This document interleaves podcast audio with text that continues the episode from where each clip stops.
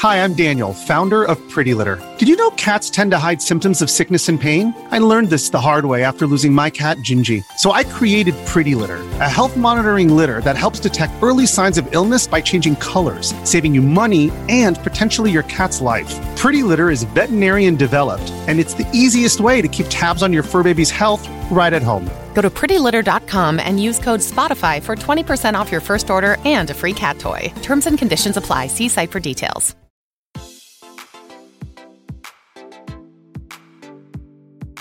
Este es un podcast donde hablamos de todas esas cosas que tu mamá te decía que eran tiempo desperdiciado. Videojuegos, películas, series y más. Somos tres amigos de toda la vida que hablamos apasionadamente de todo lo que nos gusta y más que mantenerte al día con noticias, vamos a compartir nuestras experiencias y recomendaciones. Bienvenidos al episodio número 90 de Tiempo Desperdiciado. Con ustedes estamos los mismos de siempre. Hoy sí, al fin, los tres reunidos después de, de tanto tiempo. Dan, desde Washington, D.C., ¿cómo estás? Bien, aquí ya yo empecé a pensar en, en, mi lista de los mejores juegos de la década y mejores series. Creo que ya va a comenzar el trabajo para, para, el para esos episodios que se vienen en diciembre.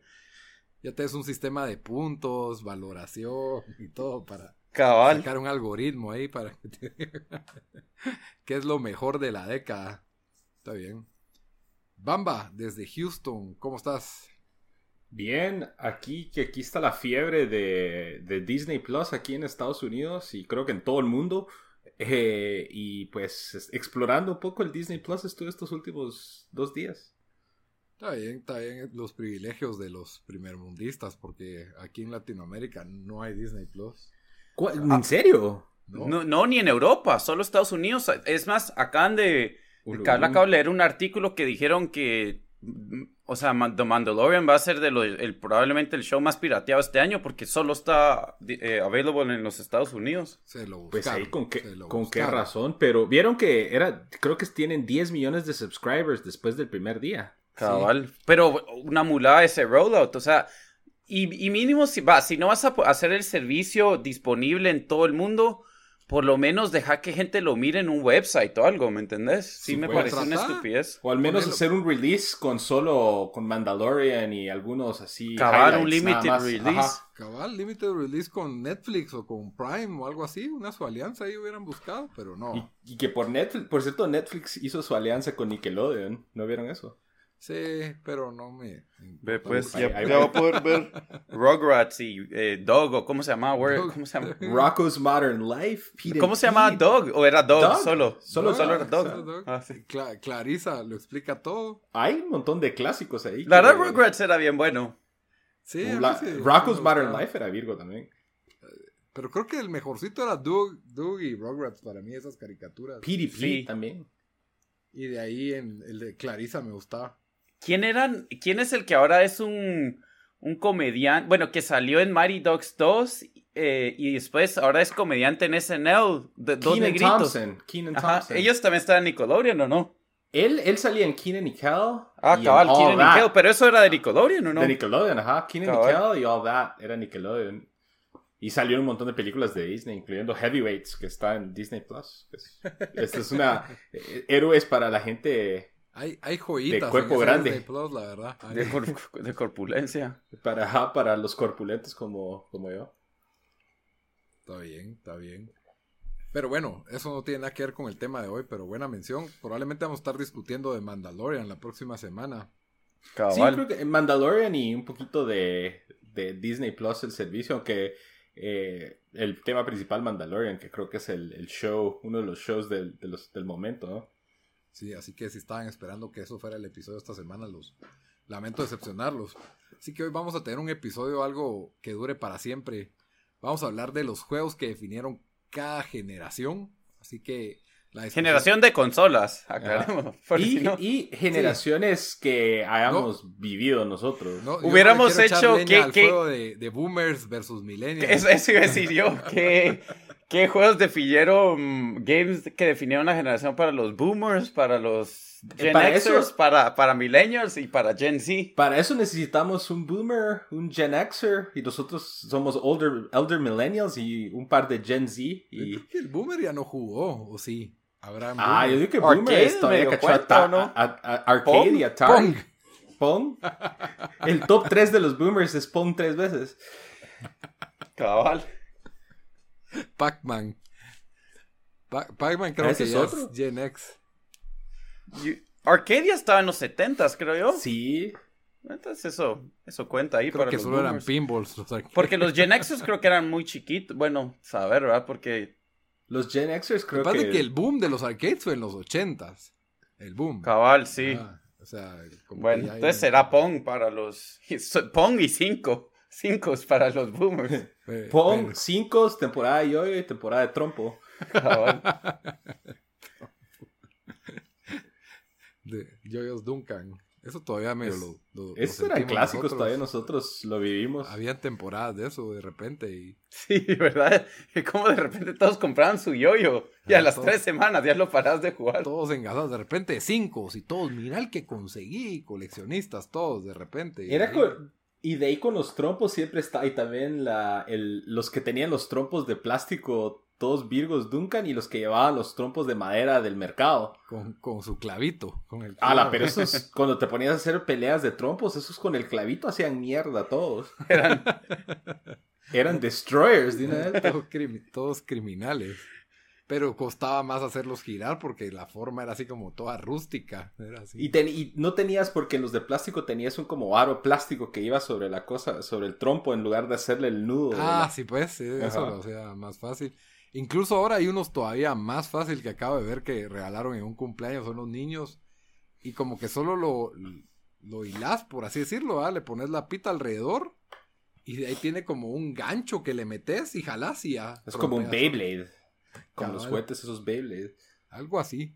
Pero tenía como que el estilo de trompo. Pero hablando Ese de fue el segmento de juguetes ru- rudimentarios de nuestra Entonces- niñez. vamos a ir discutiendo generación por generación qué juegos definieron esa generación. Empezando por el Atari, por supuesto.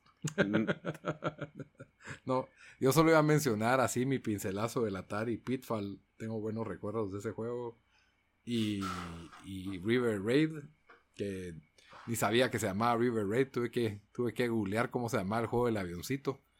Pero, pero sí, yo tenía, yo tenía unos 5 años cuando jugaba esto y de repente apareció el NES y fue como que ya no, ya nadie volteó a ver el Atari a pesar de que tenía como 20 juegos en esa cosa, pero, pero sí. Es Atari y es chistoso porque el NES todavía tiene collector's value y algunos de los juegos todavía son entretenidos, pero yo no me podría, yo no me imagino jugando Atari. Los juegos se miran todos Mm, culeros. Sí, no sé. Yo Bueno, sé, yo no creo me que. imagino jugando Sega Y creo que tampoco. no, pero ponéntele el Atari es no, no tiene no tiene mercado para coleccionistas aquí, o sea, puedes ir a alguna tienda de juegos y compras los juegos de Atari a un dólar. En serio. Y los de NES, ponétele Mega Man y todos esos 20, 25, 30, Ya, pues. dependiendo, dependiendo qué tipo de juego. Entonces, sí, el collector value, no sé si es porque la, genera la generación que jugó eso en su tiempo no, le, no les interesa o simplemente no tienen, No tiene Como que- nostalgia. ajá, o simplemente not- no son lo suficientemente entretenidos para, para la gente, los hipsters que quieren ir a jugar todas las cosas antiguas.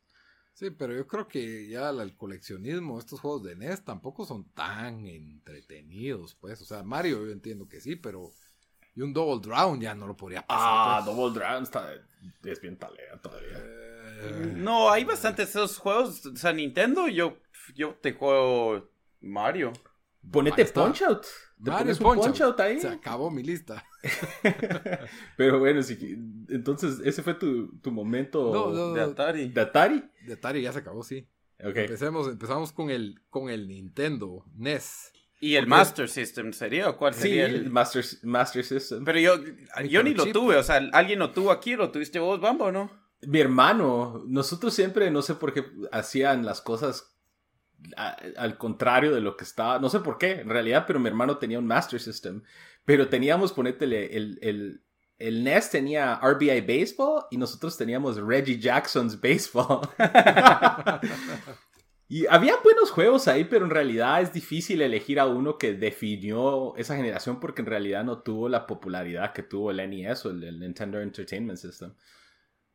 Sí, pero yo creo que el, para, empezar a tirar el, el primer ladrillo en esta discusión, el, la consola traía dos juegos que venían en un solo cassette y para mí ese es el, el más icónico de esa generación, Mario 1 con Dog Hunt, slash Dog Hunt porque Para vos es el más icónico. Sí, porque venía en la consola, todos lo tuvieron, todos lo pasaron, todos lo jugaron, todos bloquearon con la pistola y todos terminaron Mario 1. Obviamente es el, marca el principio de la generación y de ahí pues hay otros juegos que ya marcan el final, siento yo, ¿verdad? Que son mucho más avanzados. ¿Cuántos vamos a nombrar cada uno? Yo digo que nombremos nuestro, el que creemos. De una vez los tres, cada quien que tiene su lista de tres, y ahí. Va, y de ahí lo discutimos. Va. Va. Ah, Ese es tu uno, entonces. Sí, yo tengo Mario, el, el, cassette Mario slash Dog Ajá. Obviamente, Mario 3, que es el juego más avanzado. Y, y de ahí te tiro Contra. Ah, uh, verga, se volvió contra. Yo también lo dejé afuera por ah, sin querer queriendo. Y valió. Verga, y ese es el que más jugué, tal vez. Sí, es que solo el soundtrack de Contra ya era. y eso todavía lo jugamos en la U, ¿te recuerdas, Lito? Que eh, lo, tratábamos de dar la vuelta sin el Konami Code y era imposible. Pero es que también el control que teníamos de PC adaptado. Teníamos un, un como. Era como un DualShock Logitech que compramos en en club con una mierda así, creo. Pero el D-pad era, era medio gacho. Era bien sí, el D-pad era bien mediocre. ¿ah? Ajá, entonces como costaba un montón. Y, los emuladores, yo no sé. Siento que simplemente por más que ahí estén, no corre igual. No reaccionaba, así. Cabal, no, no era lo mismo. Pero, pero sí, eh, el hecho de que fuera cooperativo, el sentimiento ese de que era como Arnold y, y, y Stallone, y equipo. Eh, el cheat code, que todos te lo. Que, hasta puedes comprar t-shirts con el cheat code. sí, es el famoso cheat code de contra. down, down. Left, right, left, right. Vea, vea. Start. Pero sí, sí, no, esa se me olvidó, la verdad. Bueno, y también, bueno, se me olvidó, pero si quieres voy a, meter voy a dar mi lista. Dale, dale. Número uno tengo Mario 3. Ok. Ok. Porque en realidad entiendo tu. El, tenés buen punto, Lito, que creo con. O sea, es bien icónico. El, el cassette es el doble. Pero Mario 3 era como que el, el, apex de, de, los, de la saga en esa consola. Y también hasta la película. No sé, ¿Nunca vieron la película The Wizard? Sí, sí, con Kevin Arnold. No sé cómo Con Kevin Arnold y. Ajá, el de los años maravillosos. Fred Savage. Fred Savage. Fred Savage y, culmina en un torneo de videojuegos y, van a jugar un juego sorpresa y es, es, el reveal de Super Mario 3. No sé, yo creo que eh, además también it's kind of stood the test of time porque lo han sacado para Game Boy Advance y otras consolas y, y es como muy querido. Entonces, ese tengo número uno. Y número dos, el formato de los mundos donde vas de una pantalla a otra y puedes regresar. Los trajes de Mario. Ahí es donde empezó. Sí, los trajes de Mario y que y para esa época donde. O sea, los juegos eran súper simples, pues eran un muñequito que va de izquierda a derecha nada más. Sí, Mario 3 fue, cabal, como vos decís, el, el apogeo de esa generación, pues es el juego más avanzado y, y en muchas listas es, el, es considerado el mejor de, no solo de esa generación, sino de todos los tiempos. Cabal. De ahí tengo número dos, Mike Tyson's Punch Out. Tiene que ser la versión de Mike Tyson, no la versión, la otra. Dream. Mr. Dream, que esa, esa versión se me hace, se me hizo bien. Para la Mara que tenía la versión de Mr. Dream, sí, que, triste. Pero yo creo que era, este era un juego que, como lo mencionamos antes de empezar, hasta la fecha creo que lo podemos a poner un ROM o lo podemos poner ahorita y al menos matamos una a nuestra hora, unos o sea, fácil. Soda Papinski, hasta ahí llego yo, ahí, ahí muero ya. en autopilot Pero, creo que llevo ahí. A pesar de que tiene uno de sus medio eh, personajes que creo que ya no son racialmente sensibles en estas épocas, pero eso era lo que lo hacía como que parte de lo, de lo pintoresco, que no sabías contra quién te ibas a encontrar. Y obviamente eran unos estereotipos todos exagerados, como el ruso eh, que se llamaba Soda Popinski, pero creo que se llamaba Vodka, no sé qué, en, la, en el arcade. Eh, estaba el hindú, aquel, el Tiger, el que se desaparecía. Sí, sí, sí, Tiger algo. No me acuerdo. Bombay Tiger, no me acuerdo cómo se llamaba. Entonces, Don Flamengo. Don Flamengo. Glass Joe era el primero, ¿no? Glass Joe era de Francia, que por alguna razón era todo pone, pone cabal, eh, como del estereotipo que los franceses son cobardes. Y ponen al más cobarde, Glass, Joe, como francés. Von Kaiser con su, su bigote ahí medio. Piston Honda. Piston, Honda, decía cosas como Takisaki Yakimaki, Yakamaki, creo que era solo nonsense, la verdad, pero sí. Y me recuerdo también, es uno de los primeros cutscenes de mi vida, cuando va Little Mac corriendo en su, en su traje de pants rosado y el entrenador en su bicicleta atrás de él. entrenador sí. No, la verdad es que te... Yo, la verdad, si me pones a poner top 3, tal vez sí podría sacar a Contra por ponchas, los tengo muy... Pero Contra también, a mí en realidad se me fue la onda, pero sí creo que tiene también sus méritos. Pero sí, Poncha, definitivamente un clásico. Mario era el referee. Eh, Entonces tus tres son, con, eh, perdón, Punch Mario 3. Y tú, tengo, que tengo que meter un Castlevania. No, no podría ser parte de lo que voy a hablar sin tener un Castlevania. Entonces puse Castlevania 3 porque Castlevania 3 es uno de los pocos juegos que te dejaba jugar con diferentes, diferentes personajes dentro de la historia. o sea, podías ir intercambiando entre Alucard y eh, Belmont y creo que eran cuatro. Y también fue uno de los primeros juegos que tenía... Eh, por ente no era así como que lineal, sino habían partes donde podías agarrar por un camino del mapa al otro y te abría diferentes pantallas. Entonces sentí que tenía muchos elementos que luego se volvieron eh, cajoneros en, muchos de los juegos de la siguiente generación. Entonces, eh, por eso lo agregué. Y además, Castlevania es uno de los juegos clásicos de esa era también. Creo que es en la única era que Castlevania ha sido relevante, la verdad. Ah, que yo diría, Symphony of the Night. Symphony of the Night en el de PlayStation también, clásico. Mm. Bueno, a ver qué trae Dan a la lista para el Mixup ahí. Bueno, yo. Mario, van dos Marios ahí metidos. Mario, yo, yo, 3 va metido. Yo también tuve la misma discusión. Em, bueno, el mismo debate interno si Mario 1 o Mario 3, pero al final, si alguien compró un Nintendo y solo jugaste un juego, lo más seguro fue Mario 1. O sea, eso fue lo que. Eh, o sea, es como que eh, para, para muchos fue como, hey, esto es lo que videojuegos puede, puede ser, ¿verdad? Puede llegar a ser. O sea, fue un, fue un game changer para todo.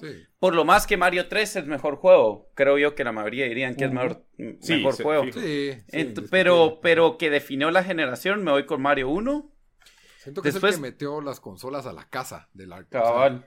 eso es lo que Después, em, número 2, lo tuve que meter ahí ahorita, pero yo me tengo que ir con Contra. O sea, porque sí, Lito ya, ya dijo varias cosas de, contra, pero, o sea, fue también un juego icónico que yo creo que todos jugaron. O sea, si, si tuviste otros, o sea, me imagino que tú que has sido los juegos más vendidos de Nintendo. O sea, fue yo creo que el juego, el, tal vez de Nintendo que más jugué, incluso más que los Mario, porque, pues, si ya sabías el, el, el cheat code Virgo jugarlo porque sabías que ibas a darle la vuelta. Entonces, em, yo diría. Así no era tan fácil porque lo tenías que hacer en una sentada, pues. Ah, sí, pero se podía, ¿me entendés? O sea, no era como que. No era imposible. Entonces yo me voy con número 2 contra y número 3 me tengo que ir con, con Super Mario 3. Em, que sí, que, que, que, o sea, ese juego también para mí el mejor de, de, de Nintendo, tal vez. Eh, pero, pero sí, creo que los, los, los otros dos fueron más, más icónicos. Yo creo que hay una categoría de la que no vamos a hablar como icónicos, pero al mismo tiempo siempre han estado presentes. Y solo quería darle la mención al juego Gold, que para mí ah, me encantaba. Yo nunca lo tuve, pero... yo lo alquilaba, yo lo alquilaba y creo que a veces se lo prestaban a mi primo. Y, tenía de los países, nada más, no tenía nombres mm. verdaderos, obviamente. Eh, probablemente las gráficas eran espantosas, pero me acuerdo que sí eran bien la, malas. La animación de cuando metías un gol, te sacaban un cutscene del, del, jugador así corriendo con las manos levantadas, así como, como medio campo, así como un close-up, todo, que en esa entonces para mí era una super animación, ¿verdad? Eh, pero sí, cabal, o sea, yo he jugado FIFA o fútbol en todas las consolas y obviamente no las podemos definir por un juego de deportes, pero, pero sí, siempre están presentes. No sé si alguno de... También había uno de Bases Loaded, de base, que me encantaba también. Estaba Bases Loaded. ¿Vos jugaste alguna vez uno de hockey que se llamaba Blades of Steel? Que era famoso porque te podías pelear. Sí, yo sí, me recuerdo haber jugado un juego, sí, también. cambiabas la vista, en lugar de estar viéndolo de, desde arriba, cambiaba como un fighter, como un juego de peleas. Así, sí, cabal. Sí, pero también había otro que me encantó, que yo alquilaba cada rato. Creo que eso se llamaba Ice Hockey, y era con los países. Y vos armabas tu equipo con, si no estoy mal, son cinco jugadores en hockey, ¿verdad? Sí. Y podías escoger si querías tu jugador gordo, tu jugador medio o tu jugador flaquito. Y el flaquito era rápido, el gordo era lento pero fuerte y podías tirar a todos. Entonces vos como que balanceabas tu equipo como lo querías, si los querías gordos o flacos.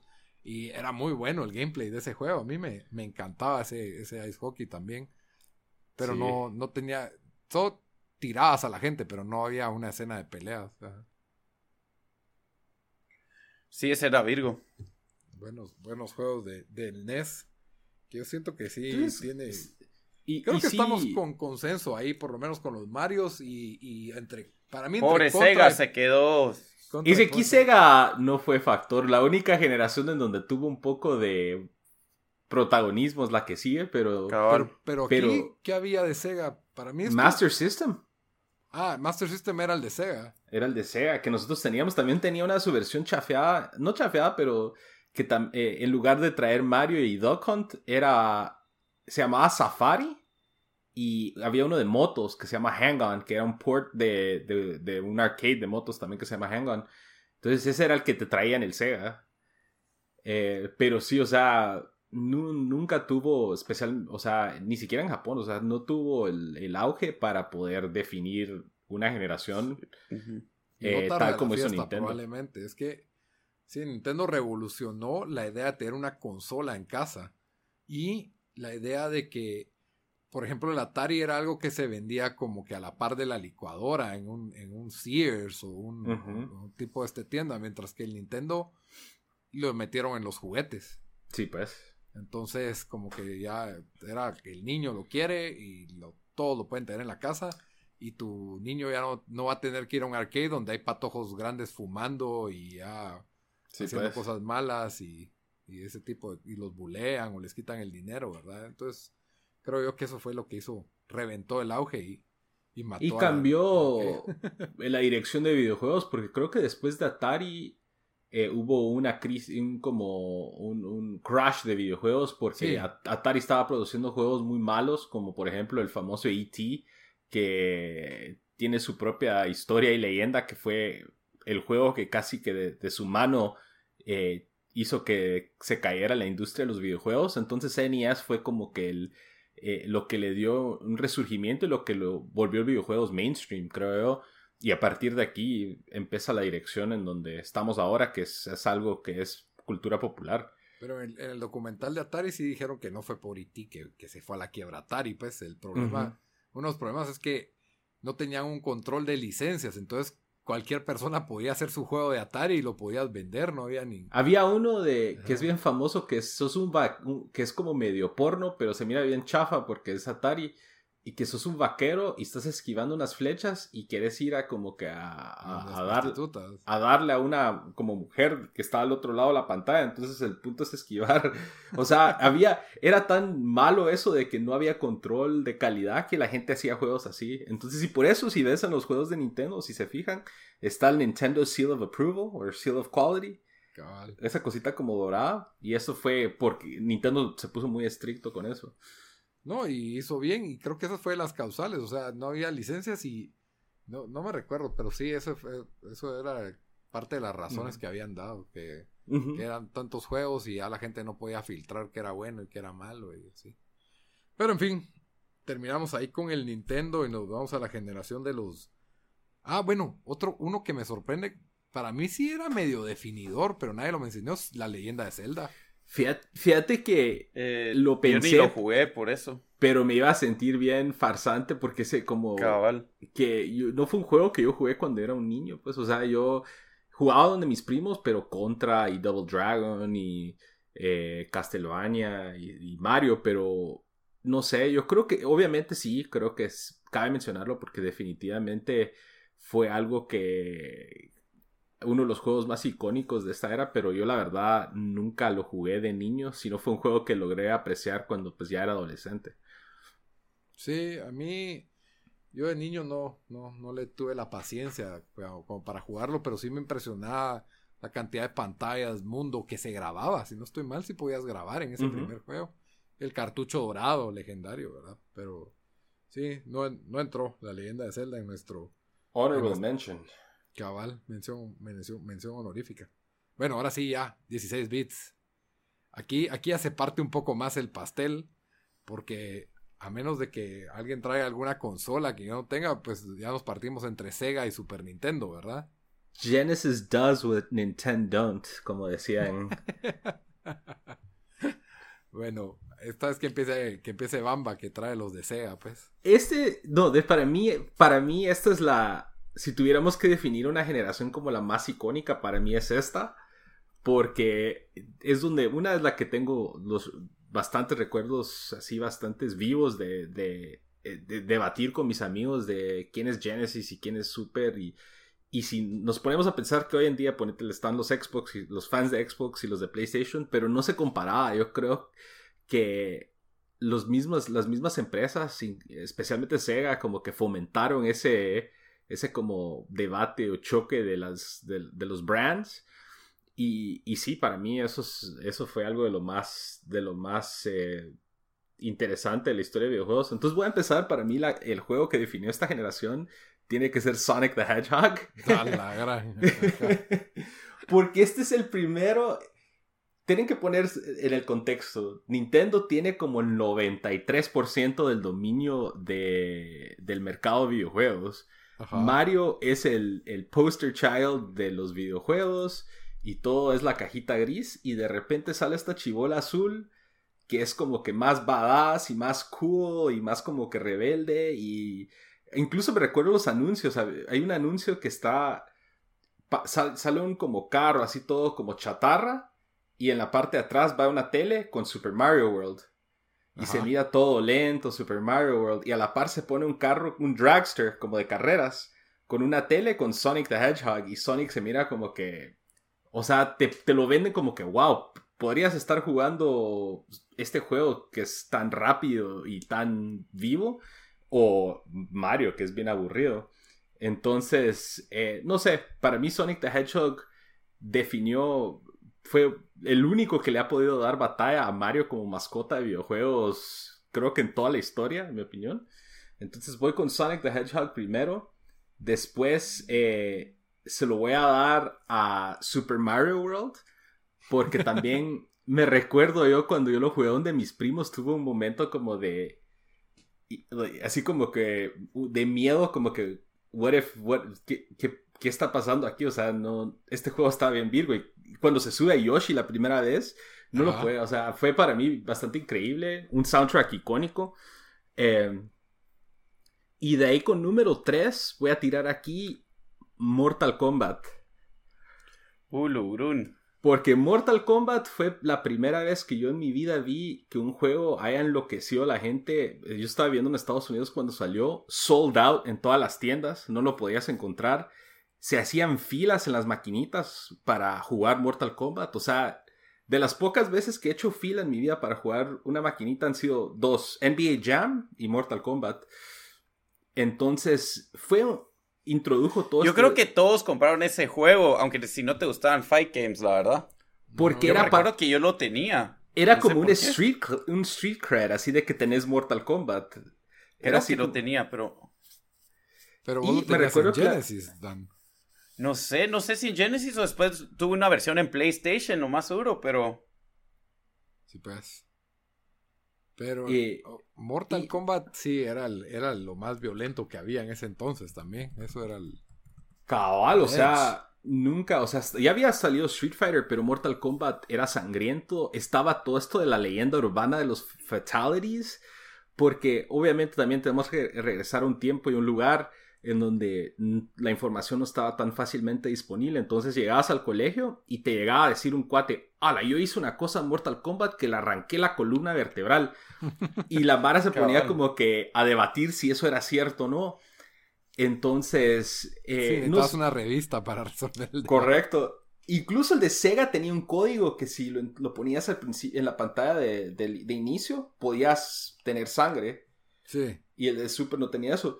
Pero no sé, Mortal Kombat fue uno de esos juegos que para mí definió esta era. ¿Cuál usaban ustedes en Mortal Kombat? Yo siempre usaba el amarillo, ¿cómo se llama? El Scorpion. Scorpion. Ajá. Yo usaba el Sub-Zero.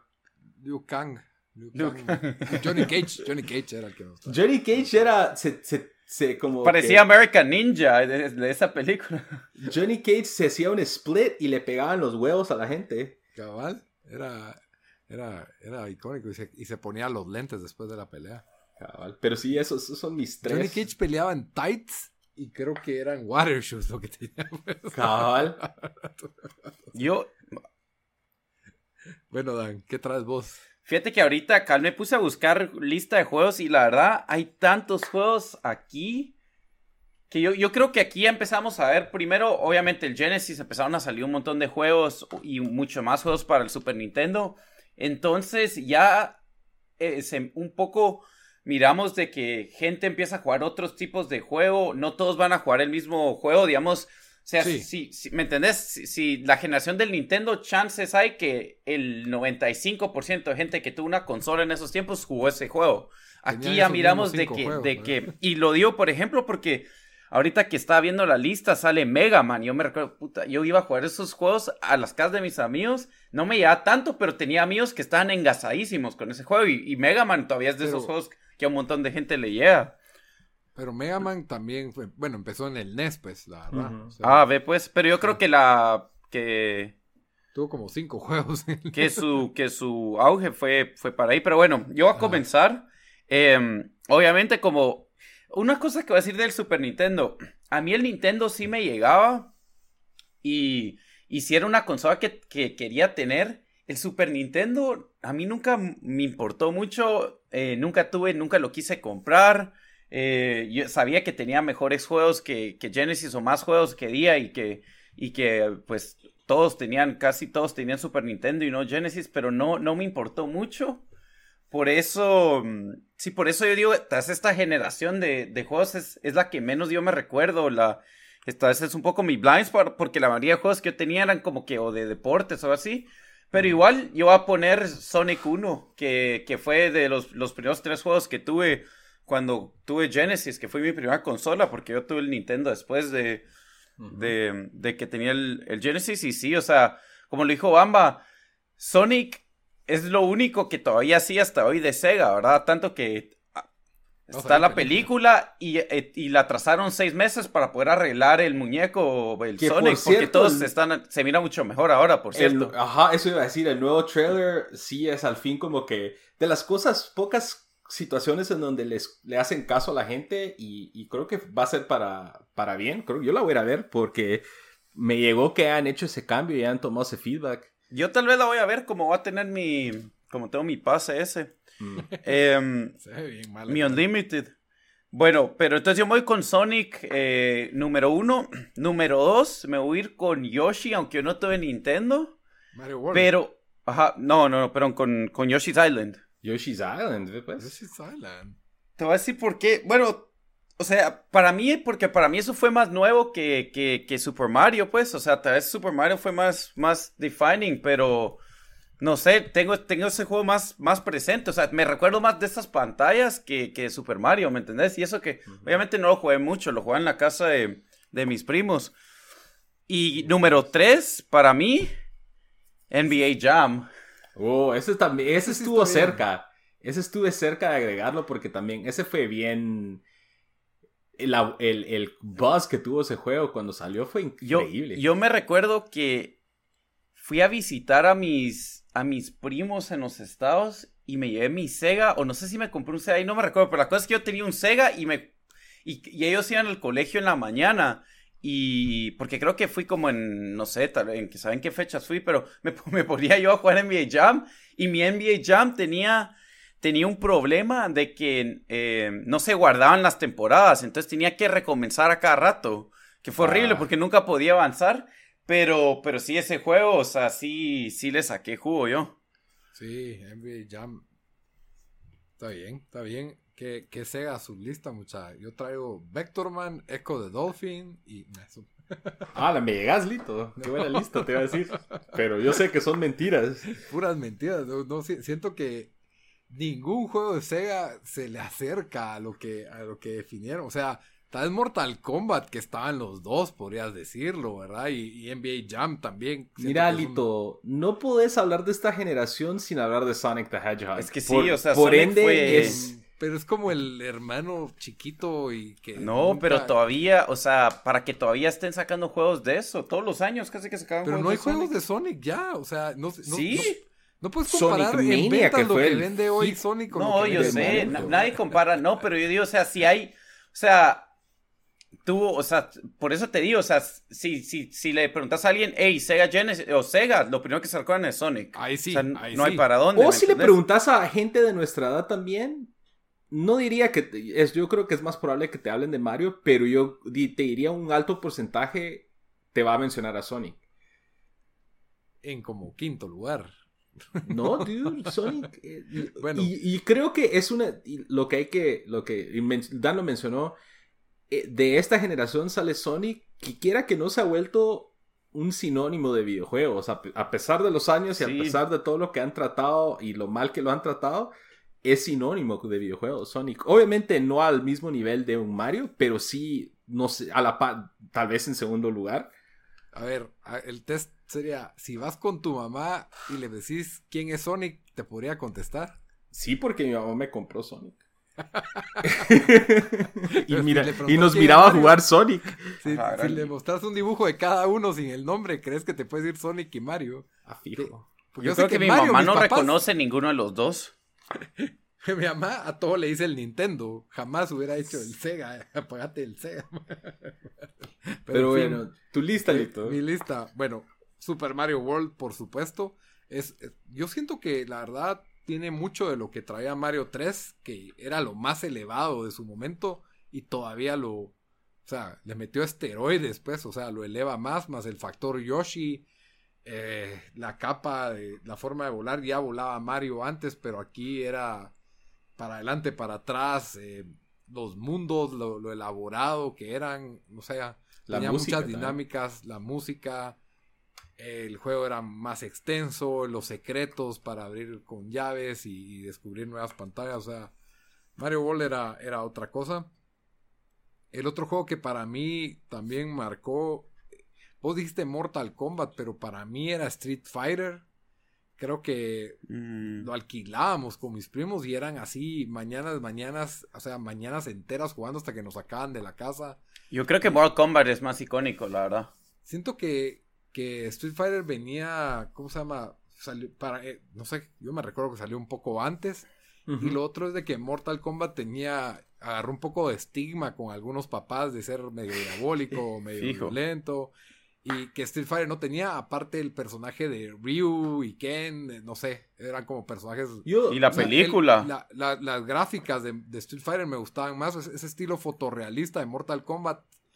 ¿No? O sea, era algo nuevo, pero al mismo tiempo el, el estilo de Street Fighter, las gráficas animadas, Mm, súper bien logradas. Blanca que te electrocutaba. Y... Yo, yo sí te doy no que. Street Fighter definitivamente icónico, es una de las franquicias que todavía es así, tiene mucho peso hasta la fecha, pero yo sí me recuerdo, Mortal Kombat yo creo que sí le gana. en- en- Voy a hacer un Google search, pero... yo me recuerdo en esa época, cabal, Street Fighter estaban las maquinitas, se había salido antes, pero es que yo me recuerdo cuando salió Mortal Kombat, yo me quedé como que... El no- Hadouken, No puedo regresar a, Hadouken. no puedo regresar a Street Fighter.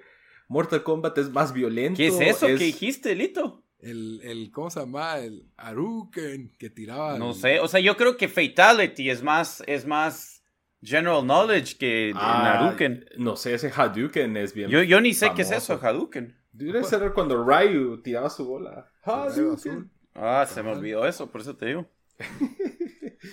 Pero sí, te- no, yo definitivamente icónico, Lito. Estoy de acuerdo con vos. Y el otro, siento yo que, bueno, aparte de NBA, NBA Jam, Que por cierto, en mi lista yo había escrito Space Jam. Hola, Pero no, era NBA Jam.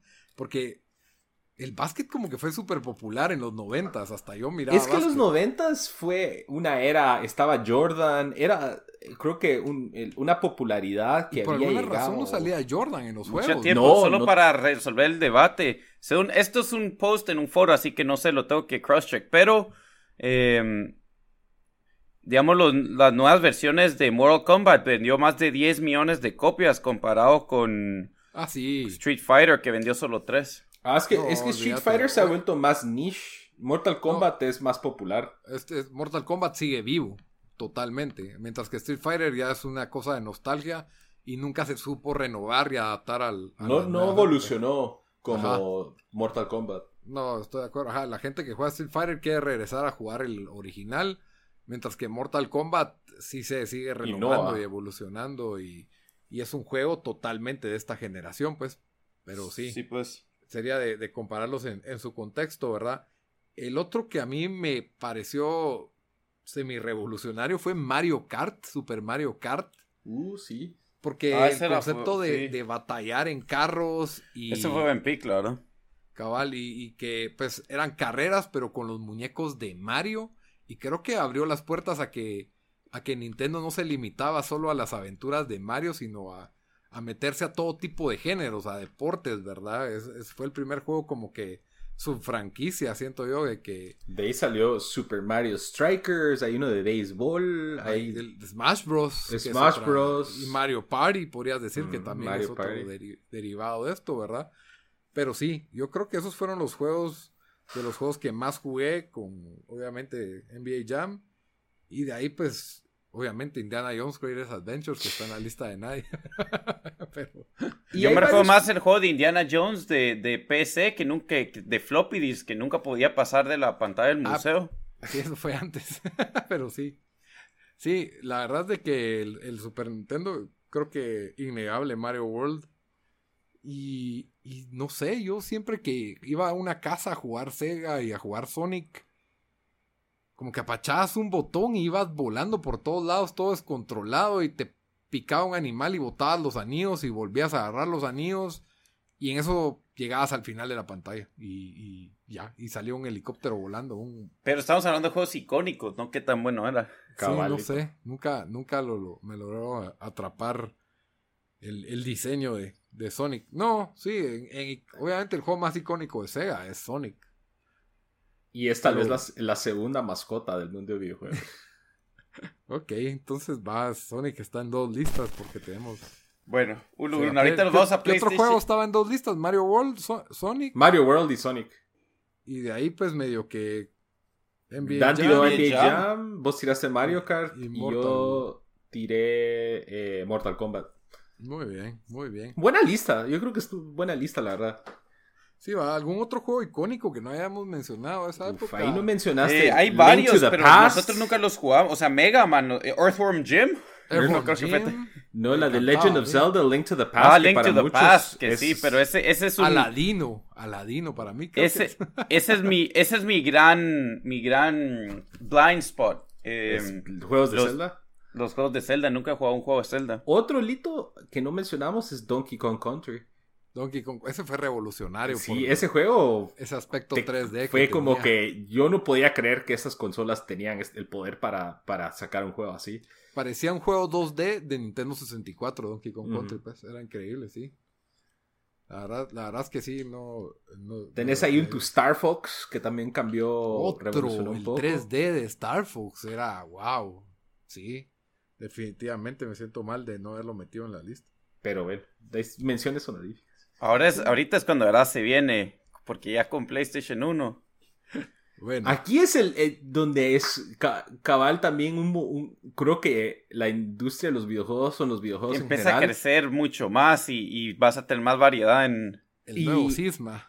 y cabal y los y creo que eh, construyendo sobre lo que se hizo en algunos juegos de la era anterior se empiezan a crear distintas formas de, de presentarte un juego entonces creo que aquí es un como turning point en la industria y en la forma en que los videojuegos pues eh, los pues, eh, tener la experiencia de tener videojuegos de, de, muchos diferentes tipos. Entonces, Dan, si querés empezar vos, que yo creo que... Ah, yo estoy... quería tirar un... siento que, de que siento que en esta época fue como que todas las grandes empresas que están en electrónicos dijeron, tenemos que meternos en este pastel.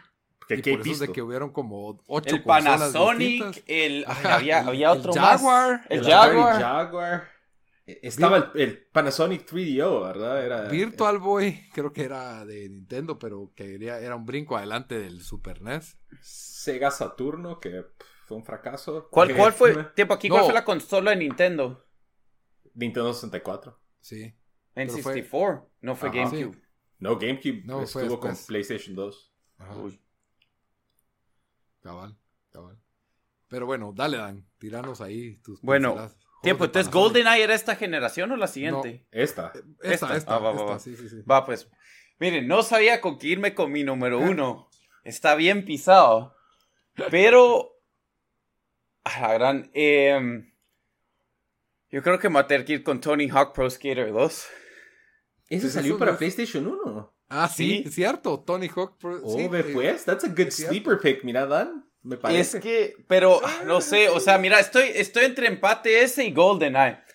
Pero, no sé, creo que, es que Tony Hawk Pro Skater 2, o sea, creo que más, o sea, si, si no tenías una, una consola Nintendo, tal no jugaste Golden, nada más que con, con la casa de tus amigos. Pero siento que desde el soundtrack Pero hasta. Eso no era de PlayStation 2. No, eso es uno. Y también estuvo en PC, que ahí fue donde lo jugué yo. Casi seguro, a menos que salió también, pero estoy casi seguro. Ok, no, no, no te creo. Yo no sé por qué tenía la idea que eso era la siguiente generación. No, es PlayStation 1, cabal. ¿Está bien? Sí. Cabal, PlayStation 1. Salió en el 2000. Eh, fue el tail end, por eso salió en el 2000. Pero bueno, ¿qué se puede decir de ese juego? O sea, fue. Es que. Fue, fue, un, fue un, como un, un, un tiempo como de 5 o 6 años donde de repente explotó skaters o sea, el mundo de, skating, la gente se vestía como skater, aunque no, aunque no eran skaters. Eh, yo me vestía como skater. Yo miraba, cabal, yo miraba videos de skating y, la verdad, o sea, no era ni skater, aunque probé un par de veces. Em, esto se volvió más famoso en los X Games. Em, y, y sí, el juego y, y, el soundtrack, que, o sea, por lo más, todos recuerdan, o sea, cuando, cuando miras listas de Best, Best Game Soundtrack, siempre sale Tony Hawk Pro Skater, ¿verdad? El 1 y el 2. No, em, de todos los cabal, todos los, los mega combos imposibles que podías hacer. No sé, o sea, para mí sí, sí tiene que estar ahí número uno y número dos tiene que ser GoldenEye. Eh, un juego que yo nunca tuve Nintendo, pero tal vez creo que es de los mejores multiplayer games de la historia, aunque era solo couch co-op. No co-op, ¿verdad? Pero couch, multiplayer. Em, y me recuerdo que lo jugábamos un, un chido en la casa de mis primos. Y era una batalla por ver quién agarraba al, enanito. Y, y, después al feo. Ocho. Y, y, jugar en Complex. O no, o sí, era Complex, ¿verdad? Sí. Cabal. Y no sé. Y Golden Gun. Eh, la, la, carrera, agarrar el Golden Gun. O sea, yo creo que, que sí, juegos de esa, gener de, de, esa generación, Golden, Golden, GoldenEye lo define. Después, con número 3, no sé por qué irme. Estoy, estoy debatiendo entre dos, así que los, los voy a tirar porque ¿por qué no? Está Tomb Raider. Sí, cabal. Good pick. Y, y, ah, no sé, o sea, yo, yo tengo que poner FIFA 98 ahí. Tengo que meter FIFA 98 ahí. Es el primer, sale Guatemala en un juego de fútbol. Salen los jugadores de verdad. La pues única vez que fuimos al mundial, ¿verdad? Cabal, sale, o sea, el primero es el primer juego de FIFA que donde ya no empezaron a separar eh, versión de, de mundial y, y versión normal. Podías, o sea, yo me recuerdo que clasifiqué porque tienes que jugar todas las clasificaciones. Yo clasifiqué con Nigeria, jugaba con equipos de Asia, jugaba con equipos de Sudamérica. tenía Road los. To the World Cup. Road to the, World, Cup. Tenía, tenía, como dije, tenía, no sé, ciento y pico de 150 países. No sé, o sea, le saqué el juego a ese juego. Ya las gráficas se miraban mejor. Obviamente tenían los nombres de verdad. Ese juego sí, ah, sí, no sé, tiene que estar en mi lista. es más, tal vez lo, lo, meto antes que Tomb Raider porque, porque sí, FIFA 98, ya, ya, ya ahí FIFA está agarrando, ya, ya se está convirtiendo en lo que iba a llegar a ser, ¿verdad? Lo que es hoy. Eh, bueno, entonces sí, voy con eso. Tony Hawk Pro Skater 2, GoldenEye y FIFA. Está bien. Y mención honorífica a Tomb Raider. Está bien. Ok. Yo tengo ahí varios en común. ¿Voy yo o le das vos, Bam? Ah, si eres voy yo. Eh, bueno, para mi primer lugar es GoldenEye. Eh, definitivamente, este fue como que cambió la forma en que jugábamos los, los shooters en consola. ¿Vos tenías esa consola o no, Bamba? Este es, este, era un Dark Era porque yo no, no era dueño de consolas del, del 16-bit hasta 360, pero pasaba en la casa de mis amigos. Entonces, eh, jugué muchos juegos de multiplayer y jugué un montón de GoldenEye donde mis cuates. Eh, pero sí, un montón de recuerdos de después de ir al colegio y obviamente iban cuatro a jugar a la casa de un cuate. O jugábamos GoldenEye, o jugábamos Super Smash, o los de lucha libre, o alguno multiplayer. Mario Kart también. Entonces, eh, tengo GoldenEye número uno. Número dos, eh, este lo jugué en, ya después, pero creo que también eh, es icónico de la era y es Super Mario 64. Wow, sí, cabal. Porque, o sea, ese fue el que era 3D, ¿verdad? Sí, fue el primero. Sí, la verdad, sí. Dale, no te vas, después voy a decir. Ajá, o sea, la gente no sabía cuál iba a ser la próxima evolución de Mario y los de Nintendo pues nos presentan a un Mario en un mundo totalmente 3D y haciendo cosas que para su momento bastante innovadoras y que definitivamente se puso como que la pauta para que existieran juegos como Super Mario Galaxy o eh, eh, Mario Odyssey también. Entonces, eh, yo, ajá, dale. solo voy a decir de, de, ese, de ese Mario, o sea, yo no tuve esa consola, no he tenido consolas de Nintendo aparte del, del Nintendo original, pero me recuerdo re bien que un amigo había regresado de los estados y lo había traído y nos invitó a su casa. Y yo creo que hay tal vez dos, dos fijos momentos así, debe haber un tercer momento, pero donde los videojuegos me han hecho como que, oh my god, así como que blew, my mind, o sea, mind blown. Y fue, y fue esto, porque todos estábamos acostumbrados a los juegos, o sea, bueno, o sea, que, que no podías explorar un mundo 360, ¿verdad?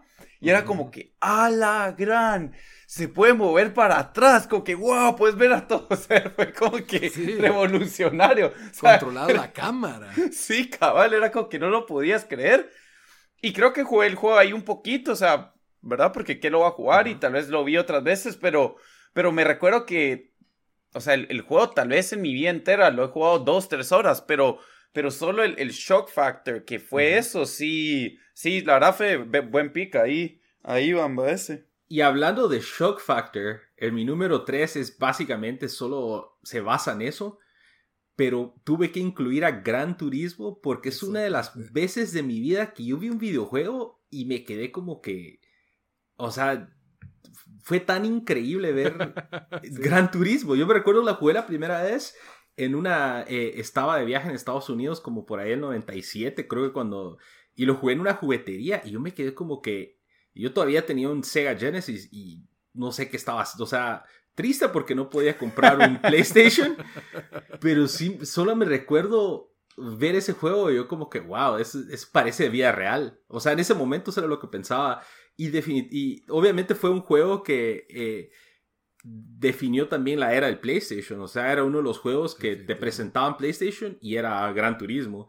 Entonces tuve que incluirlo en mi lista por, por ese factor wow que me dio. Está bien, está bien. Sí, ese lo está ahí, no en mi lista, pero sí lo, lo, lo entré en consideración. Es difícil esta lista porque siento que el Nintendo hace un poco de trampa, que todos entraron con una generación de 32 y Nintendo entra un poco tarde a la fiesta con el 64 y entonces poner a PlayStation a competir con estos juegos pero igual PlayStation le ganó a esa generación. Le ganó por el hecho de que hacía más juegos y no eran todos enfocados en niños. Nintendo, Nintendo, pero siento que el poder que tenían esos juegos icónicos del Nintendo, para mí son más poderosos. Eso, eso la verdad fue el beginning of the end de lo que era Nintendo, ¿verdad? Obviamente todavía es enorme Nintendo, pero lo digo, o sea, era el, el, el, el único player en el, en el mercado prácticamente. los desarrolladores preferían el, casi que usaban el mismo formato de PC para hacer un juego de, de, Play, de PlayStation, ¿verdad? Eh, yo en mi lista, por supuesto, número uno, GoldenEye, creo que todos lo tuvimos de número uno por, por la capacidad de ese juego, ¿verdad? De jugar multiplayer de cuatro en un sillón y que todos estamos en la misma pantalla matándonos, buscándonos y, y incluso a mí me encantaba, o sea, y llegaba cualquier persona y lo podía jugar, eh, tenía cierta simpleza. Sí había un grado de aprendizaje, pero ya pero pues lo jugaba mi papá, lo jugaba mi hermano, lo jugaba mi primo, obviamente con vos, Dan, y tus primos, jugábamos este juego, ¿verdad? El otro que, como vos decís, te dejó con la boca abierta la primera vez que mirabas a, a Mario dar un vueltegato en el aire y caer y se levantaba el polvito del piso y salpicaba el agua y caías en el agua y te, te sumergías. O sea, ya habíamos visto 3D, especialmente en juegos como Tomb Raider, que, que podrías decir que es otro de los juegos icónicos. Pero el 3D de Tomb Raider era feo comparado con el... Lara Croft tenía, tenía, pechos como que parecían triángulos. Sí, era un, pixelaje, las cámaras eran más molestas. Y creo que fue allá en Mario, en Mario 64, donde se refinó ese, el arte de hacer un, un buen juego 3D, que siento que era lo que tantos juegos trataban de hacer. O sea, ¿Cómo se llama el juego del conejo que salió en, el Jumping Flash. Jumping Flash, ¿verdad? Yo creo que trataban de hacer 3D el, Soul Calibur, creo que empezaba ahí, el combate, todo lo querían hacer 3D y, no terminaba de funcionar. Entonces, yo tendría Mario 64 y mm, quisiera decir, pero no, porque siento que es que no sé, Zelda Ocarina of Time. pero solo tengo juegos de Nintendo, básicamente. Y FIFA 98, obviamente, entiendo la consideración, pues, pero no. Los FIFA no los estoy incluyendo, pero Zelda Ocarina of Time es el primer y último juego de Zelda que he jugado y me pareció. Pareció una, experiencia así increíble. los mundos, la interacción, el subirse a un caballo y atravesar campos, pelear con monstruos, comprar y vender, eh, no sé, todo lo que podías hacer, el viaje en el tiempo. Ese juego es no sé, es una experiencia completa que yo creo que marcó el formato de, del mundo de Zelda en 3D, pues, que, que, hasta ese entonces solo era 2D. Menciones honoríficas. Tengo Gran Turismo, FIFA 98, Tomb Raider y este que me extrañó que Dan no mencionó, Medal of Honor.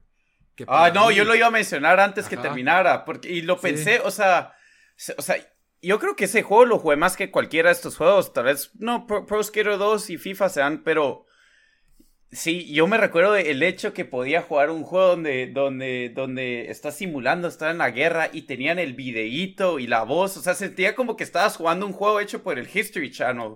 Y te enseñaban las misiones y tenían los videos los videos como que de verdad, o sea, de, de los lugares y te enseñaban, o sea, tenían como footage de verdad de la guerra cuando te llevan en el cuartito para explicarte tu misión y era como que, ah, la gran día, era como que, wow. Tenía música clásica, sí. los soldados te gritaban en alemán, eh, el, sí, era increíble, la verdad, era, era muy buen juego Medal of Honor. Y, pero sí, obviamente GoldenEye era el, shooter indiscutible ahí. Siento yo que por el, por el, por la facilidad del Nintendo para tener multiplayer de 4, ¿verdad? Es que eso era también otro, otro factor que siento que le dio, le Cabal. a Nintendo 64. Bueno, yo creo que con eso terminamos esa, esa generación. Pero una mini categoría sorpresa, ¿qué les parece? Dale. La PC de esa época, porque yo siento que... Yo, yo ahí fue cuando jugué más PC. Entre PlayStation 1 y 2 fue cuando me volví más PC gamer, PC Master PC, yo también jugué, yo no tenía eh, una consola durante esta época, entonces, pero siento que bleeds in entre la generación del PlayStation 1 y PlayStation 2, porque ponerle Tony Hawk lo jugué en PC, eh, jugué Age of Empires, eh, hasta creo que GTA Vice City jugué en PC. Entonces, hay como que ese rango como por ahí finales de los 90 hasta como mediados de los 2000. Casi que eso es lo único que jugaba. Sí, yo, yo Age of Empires lo tengo ahí entre los más icónicos porque todos los soniditos de Age of Empires, o sea, el tutum cuando te va a empezar una batalla, el, sonido de las construcciones, todo eso como que, no sé, lo tengo tan, tan grabado en la Yo era tan pues. engasado que hacía mis propias historias en Age of sí, Empires. también, ajá. Me encantaba eso, esa, esa, me podía pasar horas construyendo así el campo de batalla y ponía como 10.000 contra 500, pero los míos eran todos elite. Yo hice las cruzadas, Lito. Yo, yo, yo, yo para mí, ahí, o sea, ahí es cuando multiplayer de verdad explotó, ¿verdad? Siento yo, con esos juegos, porque ya más gente tenía internet. Me recuerdo, yo diría, obviamente Age of Empires, pero Max Payne también, el primer Max Payne, yo lo jugué en compu. Virguísimo ese pues. juego. Em, pero ahí sí no hay para dónde que más que Medal of Honor, Call of Duty y, Battlefield. Y Counter-Strike. ¿Dónde me dejas el Ah, pero Counter-Strike fue un poco después, ¿me entendés? Siento, siento que yo me recuerdo que ahí fue cuando me moví a los estados y... Ah, bueno, y el primer Rainbow Six también, que... que ese fue mucho antes. no, pero ese lo tenía antes y no lo podía jugar porque me dijeron, hey, necesitas una tarjeta de video para poder jugarla. Mi mamá me compró una tarjeta de video que le vendieron en, en no sé dónde y no, se, no, no servía con mi compu porque era muy vieja. Entonces tenía la tarjeta de video ahí. Yo creo que vos me lo prestaste. Creo que tu Rainbow Six traía una tarjeta de video. ¿eh? Ah, puede ser eso, puede ser algo así. Pero la cosa es que no, no le hacía. No le hacía. Entonces, el Rainbow Six nunca lo jugué. Lo tuve como desde el mitad de los noventas, los 97, tal vez 98. Y nunca lo pude jugar hasta el 2001, 2002, cuando tenía mi computadora. Súper adelantado a su época. Cabal, y, sí, virguísimo ese juego, pero, pero sí, o sea, yo, eh, Call of Duty realmente, pero Medal of Honor me metí en, clans, me metí en todo, fue, o sea, la primera experiencia donde estaba en foros y, usabas otro, o sea, ahí, no, no había como, no podías hablar en el juego, en el chat, entonces tenías que download un, una, un, un app separado y hablabas en eso y, sí estoy involucrado en eso como cinco, cinco años, ese es mi grupo, hasta que llegó WoW y, mató a todo nuestro clan. Pero te voy a preguntar, ¿Call of Duty sale como después del tercer Medal of Honor o no? Yo si no estoy mal, Call of Duty no, fíjate, fue, como que un, producto que... Yo creo que en el 2003 salió. Yo el primer Call of Duty que jugué fue en compu. no, perdón, ¿era Medal of Honor el de compu? ¿Cuál estoy pensando? Es que empezó con Medal of Honor en Play y creo que salió el Y después salió el de compu, ajá. Ajá, y creo que salieron como dos o tres Medal of Honors hasta que salió el, el Call of Duty que sí tenía la batalla de, de Normandía. Fíjate que ya no sé si es Medal of Honor o... Ah, la Te cruzaron.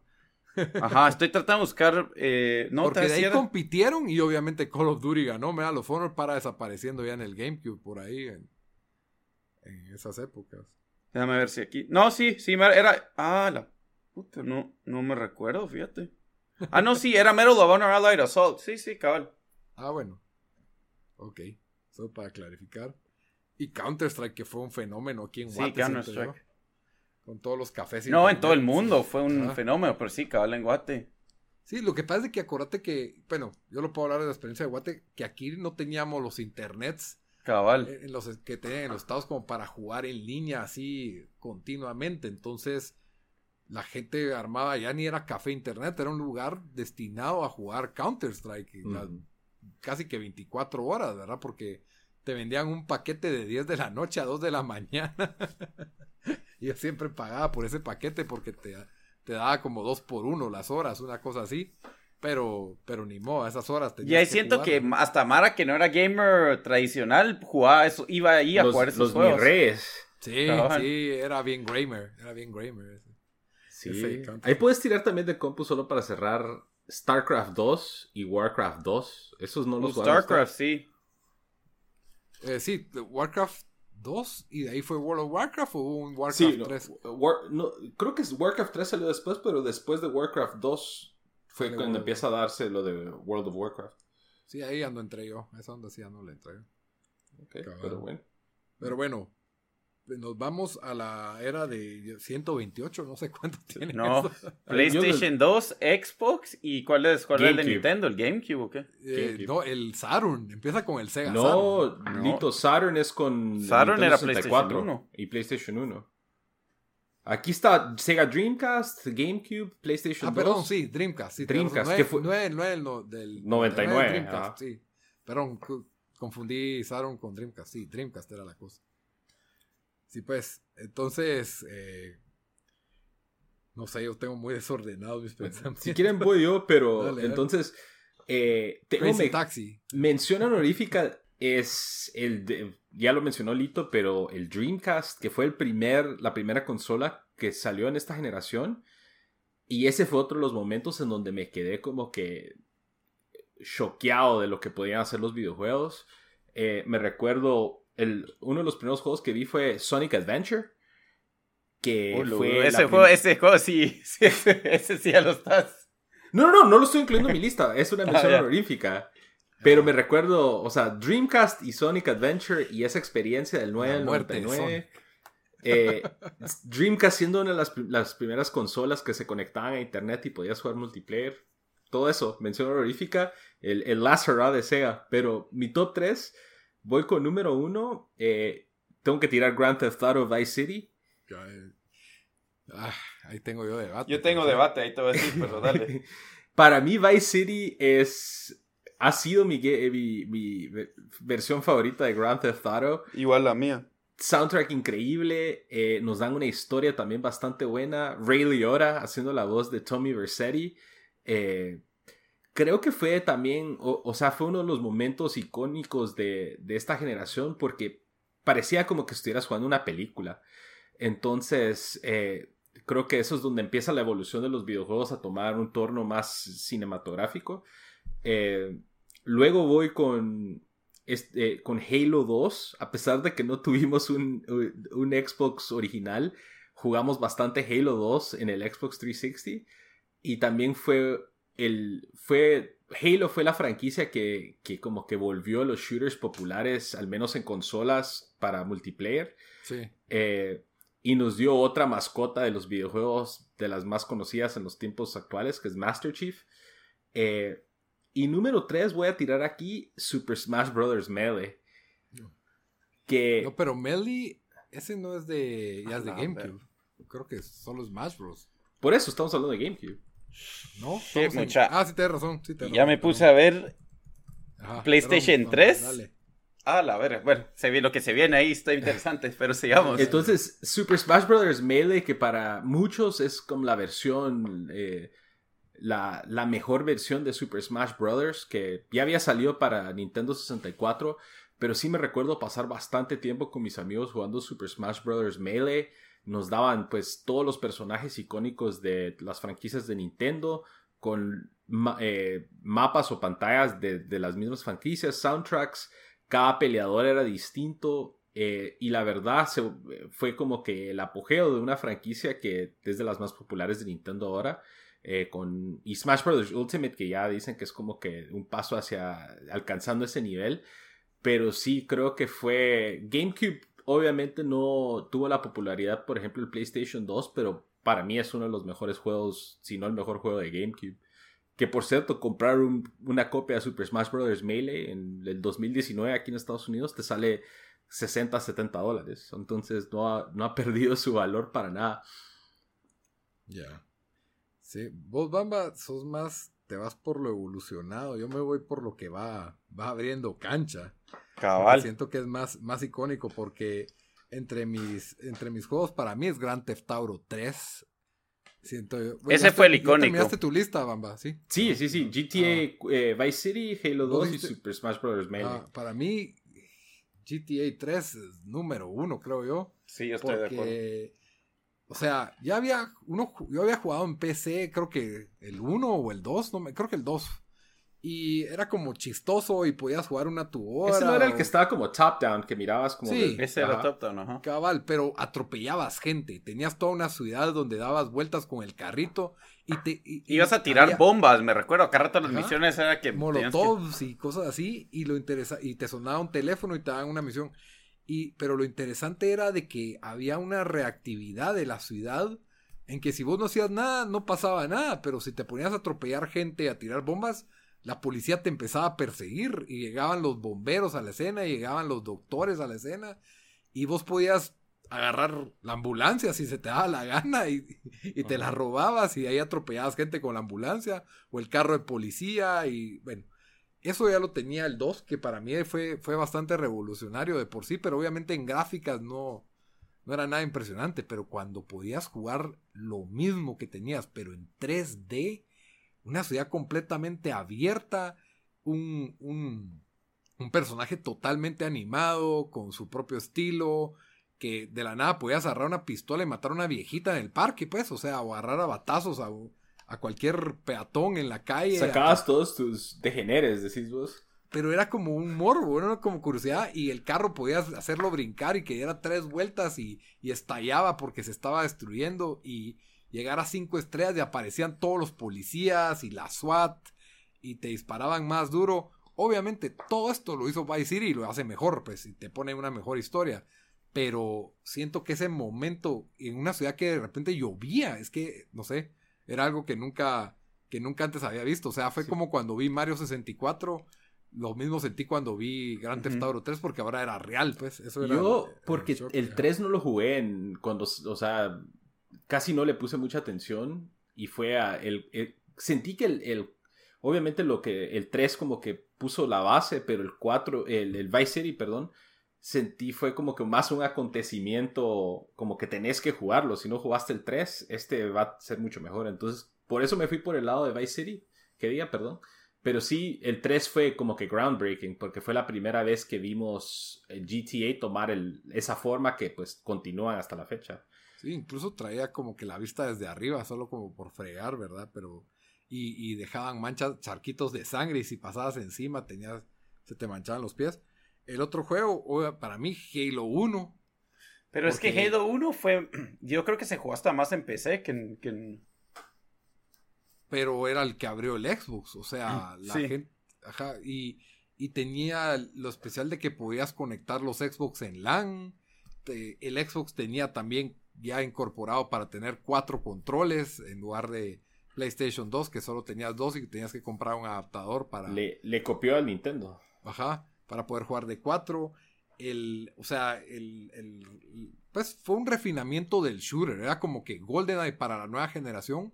Que siento que es algo que el PlayStation 2 no pudo, no pudo imitar, por lo menos en multiplayer. Sí habían juegos de, con buena historia, pero por el hecho de no, de no tener tal vez abierto para cuatro jugadores, creo que nunca logró imitar esa, esa experiencia. Tal vez con Time Splitters, que era de Rare también. Pero, pero sí siento que lo que el Halo logra en esos multiplayers de, y la calidad de shooter y, y como dice Bamba, la gente, el, el, shooter, su consola principal era la PC y siento que Halo fue como que, hey, también se pueden jugar shooters en serio en... Y se puede jugar en consola. Bien. Ajá. Ajá, no es, no es solo un jueguito de chiste, pues. Entonces, para mí Halo es, es de lo más definitivo de esa definitorio de esa generación. Y de ahí el otro, pues, Bamba dijo Smash Bros. Melee, pero no, siento que era muy parecido al Smash Bros. de 64, pero un cacho mejorado en todo. Eh, como vos decís, es la versión definitiva, pero para mí el GameCube fue una consola irrelevante, pues, comparado con lo que hizo, con lo que hizo PlayStation, y si no fuera por, y, Xbox se salvó por Halo, a mi criterio, porque ahí no aporta mucho. Y en PlayStation hay varios juegos que me gustaron mucho, pero para decir así definitivos, para mí es Metal, la franquicia de Metal Gear, que empieza con Metal Gear Solid 2, otro juego que tenía unas gráficas que para mí eran, eh, no sé, eran fuera de este planeta, era una película completamente animada, la, lluvia, la forma que reaccionaba, el stealth de Metal Gear, eh, era, era otro nivel en, gráficas y que eran gráficas jugables, no era solo una animación. Eh, para mí el juego Metal Gear 2 y incluso el 3 me encantó porque lo jugué. Siento que es más el 2 porque es el que abre la puerta. Es el, para mí, el tercer juego más relevante. Por ahí, versión honorífica, uno de mis juegos favoritos de todos los tiempos, Shadow of the Colossus y Tekken. Que siento yo que, que no sé, se jugó. Varias personas que tenían PlayStation 2 tenían Tekken, pero, pero no sé, eso fue mi contexto. Ah, bueno. Bueno, yo, mi número uno, no hay para dónde, es GTA. O sea, por lo más que me gustaron más los GTAs que siguieron, caí como lo dijo Lito. Para mí, el otro juego que, que la reacción que tuve con, como con, eh, con Mario de N64 fue como, wow. O sea, esto ya, ya se habían grabado los juegos a otra, o sea, lo que, lo que se venía era como que, ah, la gran puta, qué virgo. O sea, era como que era otra vez mindblow. Y, y, lo único malo es que ni hablaba, que, que es lo único que hace el, juego medio gacho. O sea, él no habla, ¿verdad? Hablan todos los demás, pero, pero él no habla. Eh, Bamba mencionó GTA Vice City, que es todavía mi juego favorito de GTA, pero yo voy a decir que incluso em, San Andreas creo que fue, gente lo jugó más que Vice City y es, y es, y es, es un poco más icónico en el sentido de que más gente lo, lo reconoce, diría yo. Hay un em, youtuber de Guate que solo hace animaciones de San Andreas, no sé. Pues ahí están. Todavía está el, el, meme ese, ah, shit, here we go, y todo. Ahí todos se recuerdan de, de, ir a comer pollo y podías estar todo cerdo y después tenías que ir al gimnasio. que la verdad era medio annoying, pero, o sea, son cosas que, que todos se recuerdan. Em, pero bueno, GTA 1, esos los mencioné. con número 3, ah, no sé, o sea, yo creo que te voy con Gran Turismo 3. Porque ese es otro. Ese fue creo que el juego más popular de, de, Gran Turismo, el único que yo compré. Y me recuerdo que lo, lo, jugué todas las vacaciones y logré llegar a 40 o 48% con complete de 100%. Que si alguien jugó ese juego, saben que era, o sea, e, era enorme. O sea, yo no sé cuántas horas, tal vez tomado 80, 90 horas completarlo y era 100%, tal vez más me recuerdo que llegué a un punto donde yo ni entendía qué estaba haciendo porque tenías que, a tus carros le tenías que eh, bajar el, los tenías que hacer más aerodinámico y era todo, era, era demasiado, era demasiado técnico, ¿me entendés? O sea, le tenías que bajar la altura de ciertas, de, del wing y de no sé qué. Yo tenía mi, mi carro así estilo Fórmula 1 y solo no podía ganar esa carrera y no sabía, y me cansé con el juego y ahí lo dejé.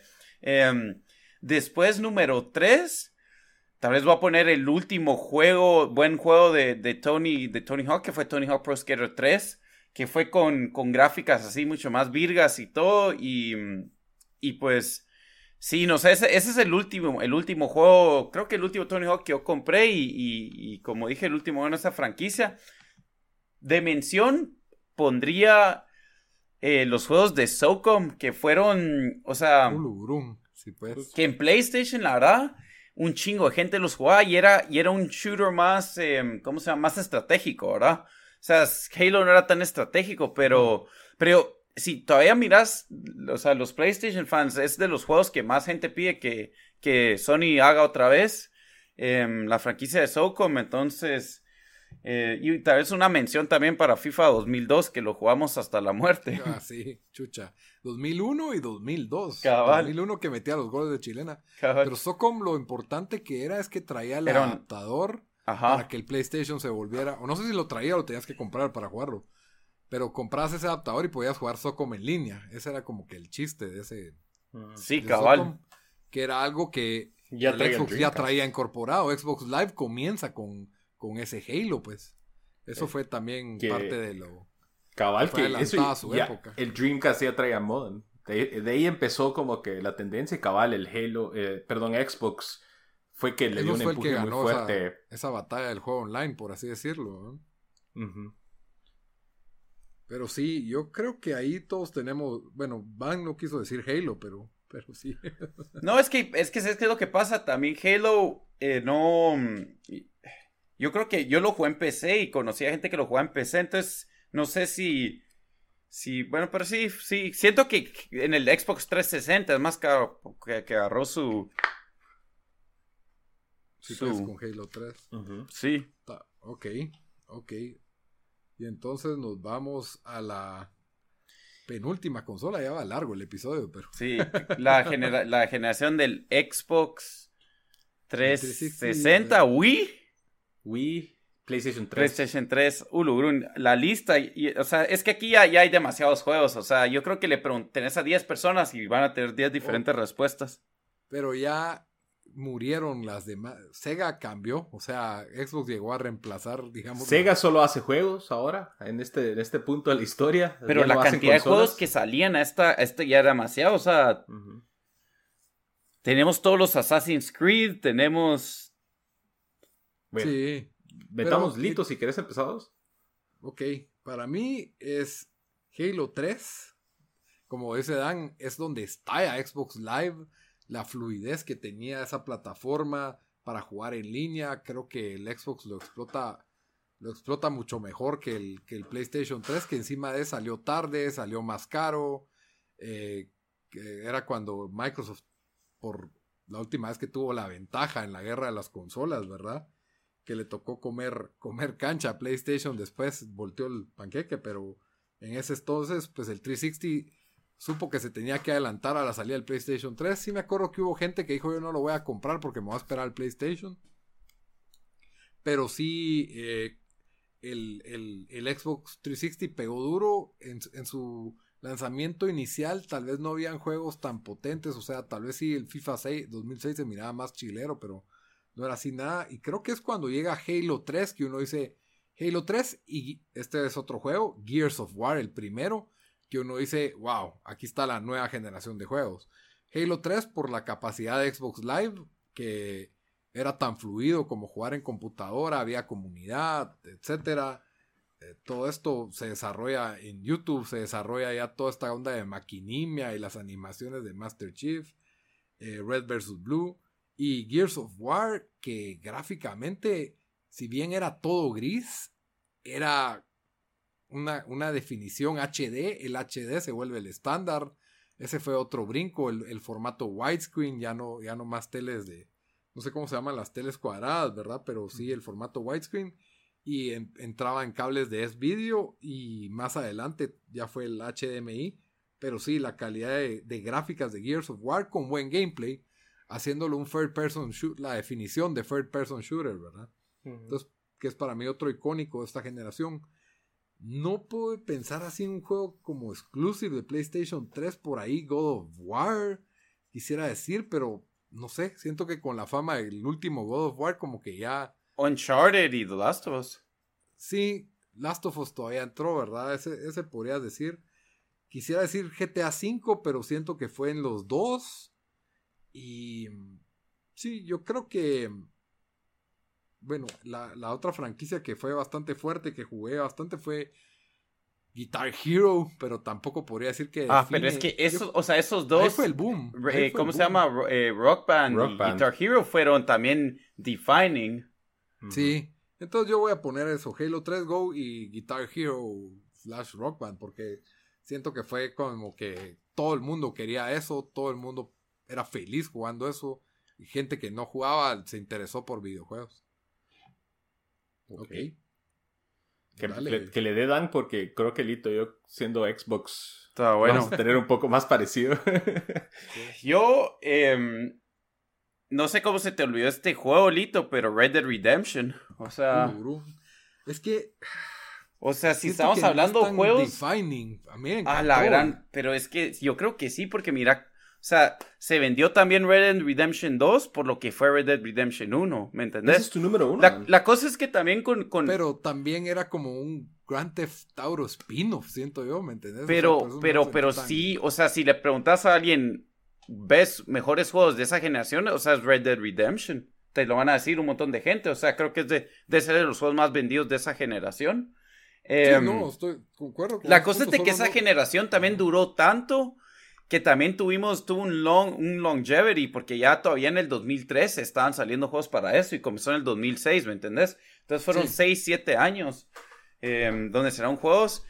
Para mí, yo pongo ahí a GTA 5 sin duda alguna, eh, más por lo que fue el online component después de eso, em, que yo me metí a jugarlo todavía en PlayStation 3 hace unos años y, y, y está, o sea, sí están llenos los lobbies.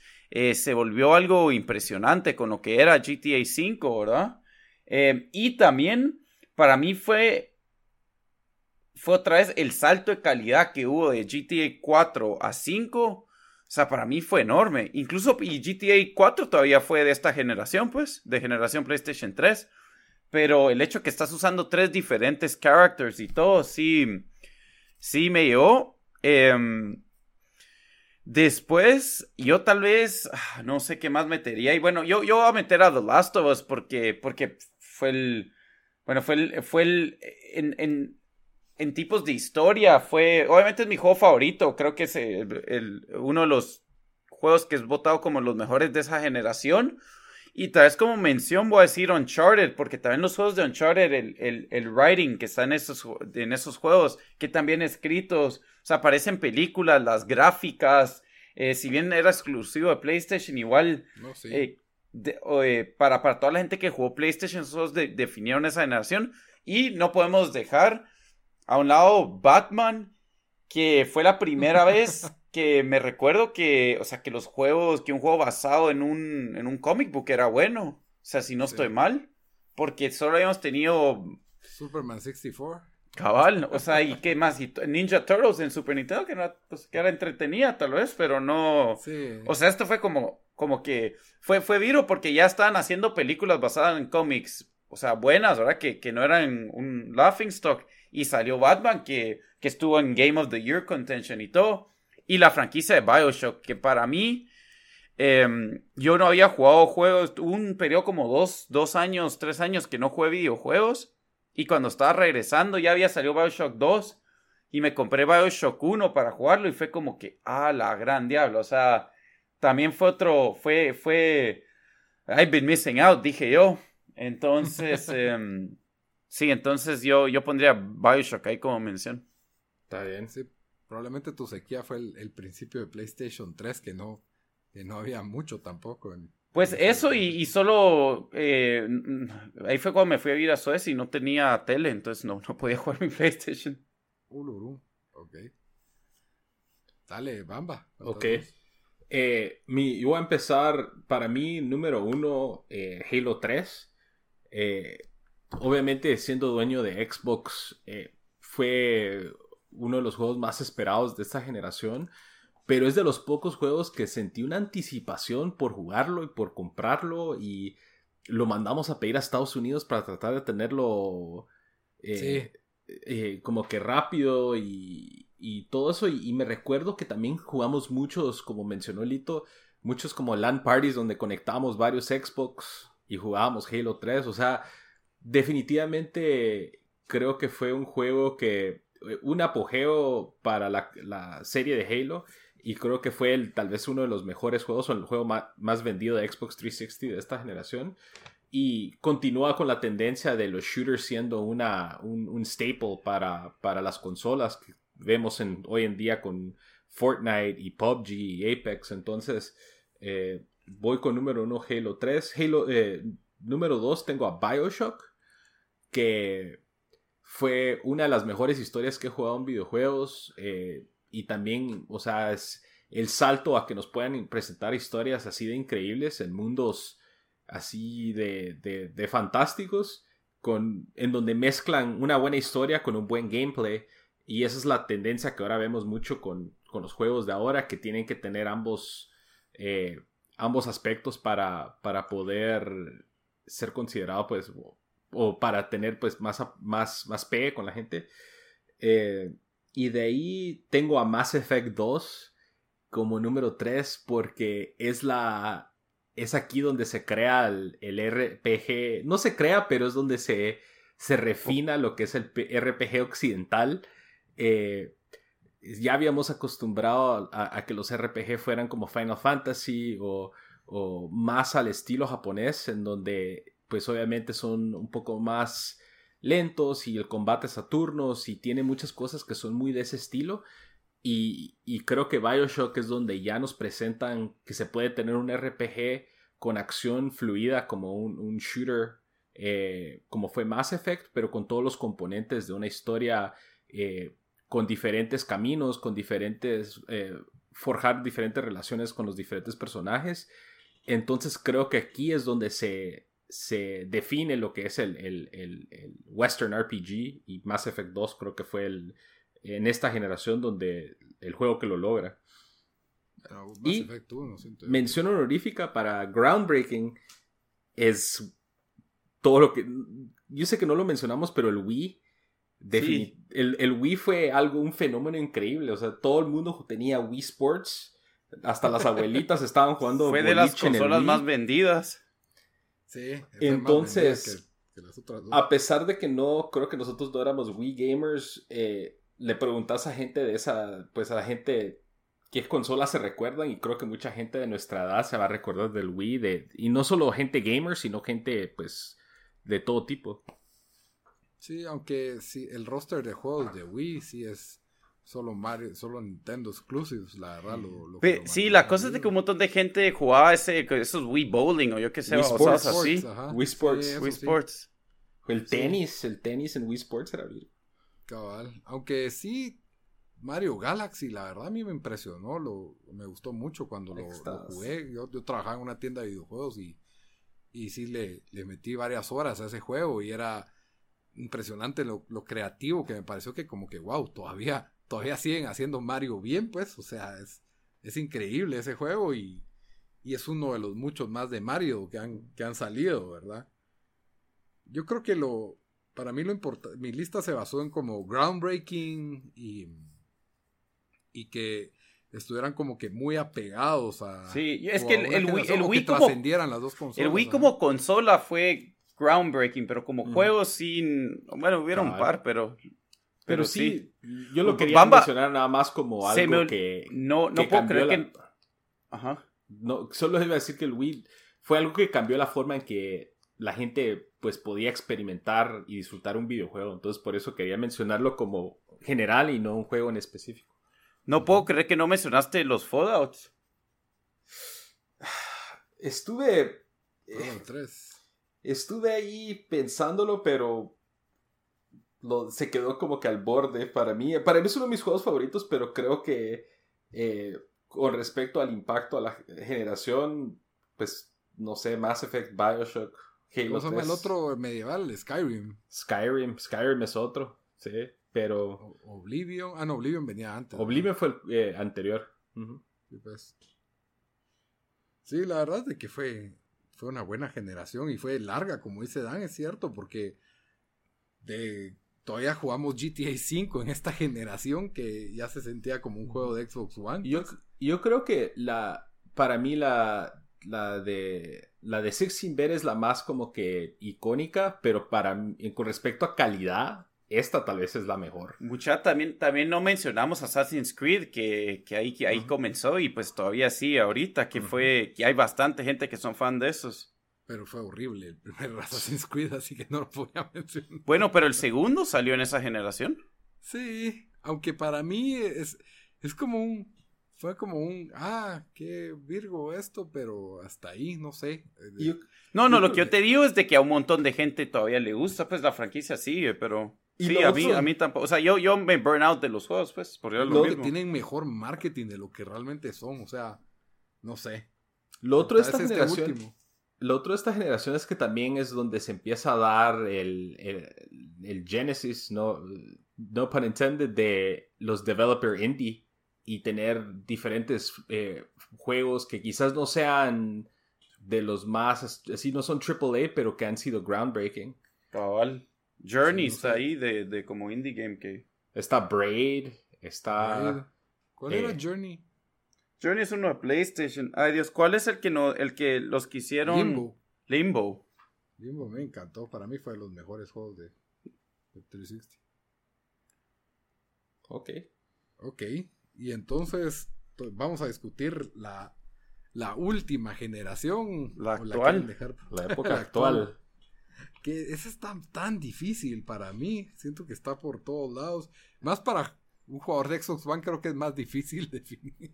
Sí. Mejor que, mejor que empiece Dan, que sí tiene su. Bueno, tiene juegos de qué hablar. Para mí no hay para dónde con esto, mucha. Eh, odiamos todos el juego, pero Fortnite definió esta esta generación. Y o trascendió todas las consolas, pues. Por eso, cabal, o sea, tenías a Drake jugando con YouTube streamers, Neymar celebrando victorias de Fortnite. Tres jugadores de em, NBA jugando Fortnite con... Cabal. Con, sí. Yo, yo, yo, yo, te iba a decir, obviamente sí, Fortnite, yo los tenía como un paquete. Sí, bueno, yo también pensé eso, porque, pero, pero digamos, todos estos juegos pues Battle Royale y, y, también esta es la, era de streamers, o sea, por lo más que había comenzado antes, aquí es donde, donde ya se, streamers reciben contratos millonarios por pasarse a Mixer, ¿verdad? O, donde gente ya lo hacía así en Twitch. Ninja y Shroud, que ahora son Mixer exclusive. Cabal, em, entonces, y de todos estos juegos, Fortnite pues sigue siendo el popular, lastimosamente, porque es el peor de todos los juegos. Es, creo que es el juego más popular, en la, o sea, más, con más players de la actualidad, ¿no?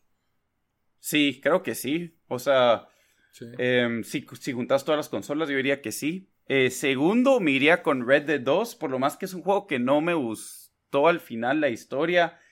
Ese mundo es impresionante, es como que, ah, la gran día, o sea, es el juego que me hace pensar, yo, o sea, no, no, sé cómo pudieran mejorar esto, pero sabes que PlayStation 5 y el nuevo Xbox, o sea, las gráficas van a ser mejor, pero el mundo sí es enorme, es impresionante lo que han logrado crear, cómo tiene tantas diferentes, so many different moving parts el mundo. Em, o sea, es una obra maestra eso, en, ese, ¿verdad? El, world building de ese juego. La historia son, otras, son otros 20 pesos, pero si me decís, o sea, si hubo un juego que empujó las consolas a su límite, fue Red Dead 2, estas consolas, diría yo. Em, después, em, pues después de eso, yo iría con un par de, de, de juegos de PlayStation que antes de Red Dead 2 otro juego que para mí así también como que empujó las consolas fue Horizon Zero Dawn, que fue exclusive de PlayStation, yo me quedaba como, o sea, aparte que el, que el juego es bueno y la historia es original, era como que qué Virgo se mira, hasta eso me encantaba. Eh, también le diría Uncharted 4, lo metería ahí porque también es, es, lo que hacen, es impresionante, pero ya teníamos una trayectoria con Uncharted, entonces, sea, si bien me gustó, no fue tan sorprendente. Y, y después me tengo que ir con God of War, que, que ganó eh, bastantes premios como juego del año eh, eh, el año pasado. Fue el juego creo que es el juego más vendido de, PlayStation el exclusivo más vendido de PlayStation. Em, la historia fue increíble. Es más me han dado ganas de regresar a, de regresar a, jugar este juego. Es es em, sí un juego donde donde empezás no no le falta nada más no no no puedo pensar que le que le em, que le pudieran agregar y, y sí, o sea, yo creo que cuando le digan, hey, la generación Xbox, Xbox One, PlayStation 4, God of War va a ser de los primeros juegos que la gente va a pensar. Ok. Está bien. Van Basten. ¿Qué tal? yo, número uno. Bueno, y, la, y, el Switch tiene que entrar aquí también. Sí, Switch es de esta generación. Sí, ajá.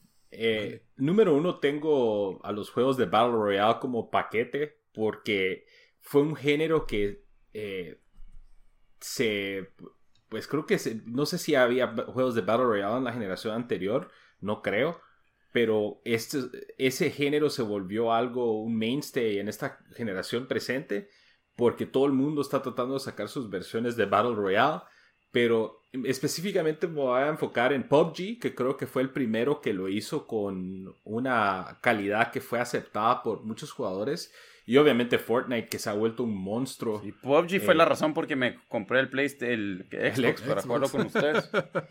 Eh, Fortnite es, es algo, es un fenómeno increíble, ya lo mencionaron ustedes, es futbolistas haciendo las celebraciones, Griezmann hace la celebración. A la que por cierto, podemos, o sea, yo creo que si alguien he visto a gente que todavía hace, o sea, en lugares, o sea, estoy en un, yo qué sé, en un bar o en lo que sea, y miras gente haciendo el Fortnite dance.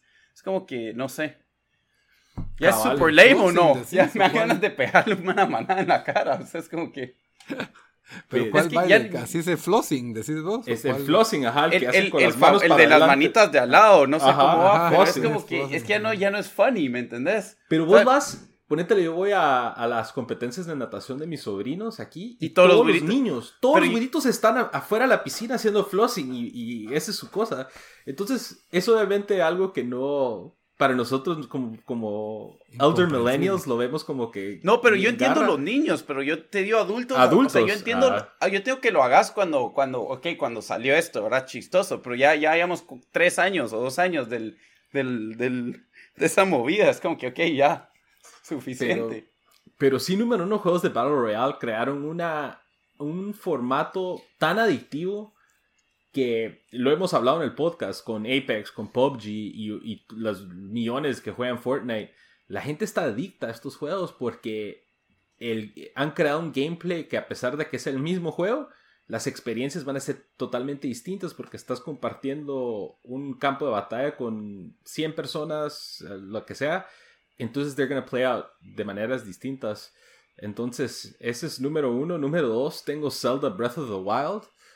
Eh, que Nintendo Switch fue un poquito, entró un poquito a la escena un poco más tarde después del PlayStation y del Xbox, pero ese juego, o sea, esa es la razón por la cual yo tengo Nintendo Switch y creo que muchas personas también, y creo que es una, una evolución de la franquicia de Zelda que, que pues no mucha gente esperaba porque incluso los, los, que son fans de los, los Ocarina of Time y, y ese tipo de juegos, algunos lo vieron como que un, no les gustó tanto porque fue un cambio tan drástico, pero me gustó que hayan tomado la dirección de estos open world games, la hayan puesto en el mundo de Zelda y, y se siente como una verdadera aventura, eh, casi que como que no y ni siquiera tiene eh, detalles tantos como un RPG, por ejemplo, te digo yo The Witcher, que para mí es uno de mis juegos favoritos, pero eh, es te incentiva a explorar el mundo, que es un mundo increíble. Es increíble que una consola como el Switch, que no tiene tanto poder como el PlayStation 4 o el Xbox One, pueda correr ese juego de la manera que lo hace. Eh, un soundtrack increíble. Creo que es uno de los juegos que, van a que va a definir esta generación de consolas. Eh, y, y, creo que es uno de los mejores juegos de Zelda que ha habido. Y el número 3 lo voy a incluir aquí, a pesar de que no lo he jugado pero no se puede no hablar de PlayStation 4 en esta generación porque creo que fue lo que la consola que dominó. Y voy a incluir a God of War porque God of War, ya lo mencionó Dan, ha ganado un montón de premios, eh, fue algo bastante revolucionario, continuando la tendencia a los juegos como, como que hacia una presentación bien cinematográfica, pero juegos como este han hecho que Xbox y que Microsoft tenga que como que reanalizar cómo están creando videojuegos para tratar de alinearse con, con eso, que eso es lo que la gente le ha, le ha tenido bastante aceptación y por eso pues Microsoft creó un nuevo estudio que, que jalaron a gente que trabajó en God of War y que trabajó en Uncharted y que trabajó en estas, en estas franquicias porque a esa tendencia va y eso es lo que creo que está esperando muchos gamers es tener ese tipo de experiencias entonces, eh, no podía no incluir un juego de PlayStation en, esta lista. Sí. Yo eh, encuentro algo abstracta esta generación, en, especialmente porque como los mejores juegos en exclusivos se podría decir que estuvieron del otro lado de la pared en, el PlayStation. El lado azul. Ajá, entonces es, es difícil para mí decirte, hey, ese juego de Xbox trascendió, ¿verdad? Por más que Red Dead Redemption a mí me encantó y el mundo me parece que es como que el clímax de, potencia de lo que puede hacer esta generación. Decir que es icónico, no sé, tal vez el tiempo lo va, lo va a parar definiendo, pero lo que sí creo que es icónico, como ya todos lo dijeron, es el paquete de Battle Royale. Eso sí, tiene que estar ahí en la lista. Especialmente con PUBG que abrió el camino, ¿verdad? la experiencia que, que brindó y Fortnite se los dio a otras personas de otra manera y lo, explotó más. Ya no hay mucho que agregar ahí. De ahí yo quería agregar al Switch en sí, por la tecnología de, de que lo mismo que puedes jugar en tu tele gigante, que hoy en día todos tenemos teles de 40 pulgadas en adelante, lo puedes jugar en tu Switch portátil, te lo puedes llevar a la calle, eso es algo que no, no existía, pues, no, por más que el PSP y PlayStation Vita fueran bastante avanzados. No, era, no es lo mismo los juegos que tenés en la sala de tu casa que los que podías llevar portátil. Entonces, para mí, el, el, el groundbreak de lo que hizo el Switch, de que sí, esa consola que tenés en la sala de tu casa, que puedes ver en tu tele HD, te lo puedes llevar al supermercado, al viaje, a donde querás, y sin perder mayor cantidad de experiencia, me parece increíble lo que hizo Nintendo Switch básicamente mató dos pájaros de un tiro, dominando el mercado portátil y dominando el mercado infantil, ¿verdad? Eso para mí, el Battle Royale número uno, la experiencia Switch número dos, y de ahí en número tres, no sé, tenés el God of War, me parece que es un, excelente candidato por ser el juego que más premios ganó, le ganó a Red Dead que estaba en dos consolas. O sea, es un juego que uno tiene que reconocer solo de verlo en videos, la, la calidad, porque siento que no solo es el gameplay, sino, sino la historia. Entonces me recuerda un poco al fenómeno que se logró con Last of Us, que era un juego que todos se conmovían a pesar de que no fueran PlayStation fanboys, ¿verdad? Entonces como que trasciende, trasciende las generaciones. Pero me cuesta meterlo en la lista porque no, no he estado cerca de jugarlo media hora, pues, ni siquiera. Entonces, es, como, es como difícil para mí encontrar juegos icónicos en esta generación. Sí hay juegos que a mí me han gustado mucho particularmente, pero decir icónicos, tal vez lo otro que podrías agregar es el formato Game Pass, el estilo, el, el, el Netflix de juegos, ¿verdad? Esa, esa cuestión me parece que es el futuro y que Xbox fue adelantado a su época y es el hecho de que está bien, tal vez no vamos a tener los mismos juegos, pero de acuerdo a, lo... tenés ganas de jugar algo, ahí encontrás algo de distintos géneros, de distintos tipos. Tal vez van a haber juegos que te van a encantar y los vas a terminar y van a haber juegos que te vas a entretener jugando cuatro juegos, diez minutos cada uno, ¿verdad? Y dándole, probando los diferentes juegos. Entonces, sí, es toda una... Son cosas icónicas para mí esta generación, son esos para mí fueron los grandes avances, pero así juegos per se, yo estoy como que lo que más he experimentado son los Battle Royale y me gustó mucho, pero ya, ya me quemé el género, sigo jugando FIFA, Ultimate Team, podría decir que es, que es un fenómeno que viene del anterior y en esta, ¿verdad? Pero ya, ya se, se está agotando el, la gasolina con ese tema por la cantidad de tiempo que exigen, ¿verdad? Sí.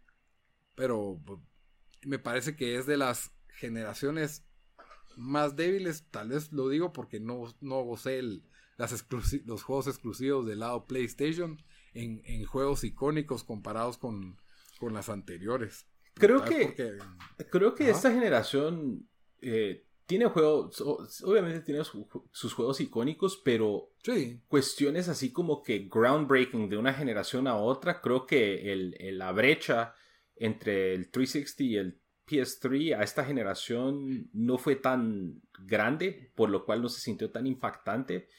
Eh, y creo que también fue una generación donde Xbox estuvo bastante débil con respecto a títulos exclusivos y Nintendo entró hasta pues ya tarde y con algunos con pocos juegos exclusivos también eh, eh, como Mario Odyssey, Breath of the Wild, pues lo, lo de siempre. Entonces por eso creo que se siente, creo que las innovaciones que van a, que están haciendo esta generación es, eh, ponete lo que mencionaste de Netflix de juegos con Game Pass o los streaming services que tiene ya PlayStation y ahora Xbox desarrollando también. Creo que esas son lo que va a quedar wea eh, y va a marcar pues cómo, cómo jugamos y cómo disfrutamos los juegos en esta próxima generación. Bueno, entonces con eso cerramos el episodio número 90 y creo que tiene una conversación bastante enriquecedora. Podcast de, casi dos horas.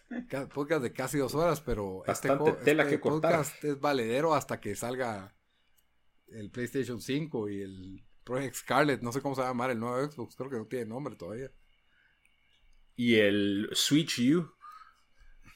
¿Va Switch? No, está, está Ah, bueno. No, estoy chingando con. Porque se supone que la nueva generación viene ahorita del 2020, ¿no? Sí, confirmadísimo. Sí. Ya estamos, ya estamos. Muy bien, que, estuvo bueno y terminamos como siempre todos los episodios con una recomendación de la semana. ¿Qué nos vas a recomendar para esta semana, Dan? Bueno, yo les traigo eh, una película que no sé si está en Latinoamérica, tal vez está en algunos lugares, no sé si está en Guate, pero si no, lo más la pueden, la pueden conseguir de, otras formas. Se llama Jojo Rabbit. Es de Taika, Taika Waititi, ¿verdad? Sí, I got it right. Em, bien chistosa la película, eh, entretiene, eh, se trata de, un niño que, que es un Nazi youth al final de la guerra y su mamá está escondiendo un, pues una judía en la casa, ¿verdad? Entonces, entonces y él la descubre y, pues la, película explora la relación de ellos, es, es una comedia.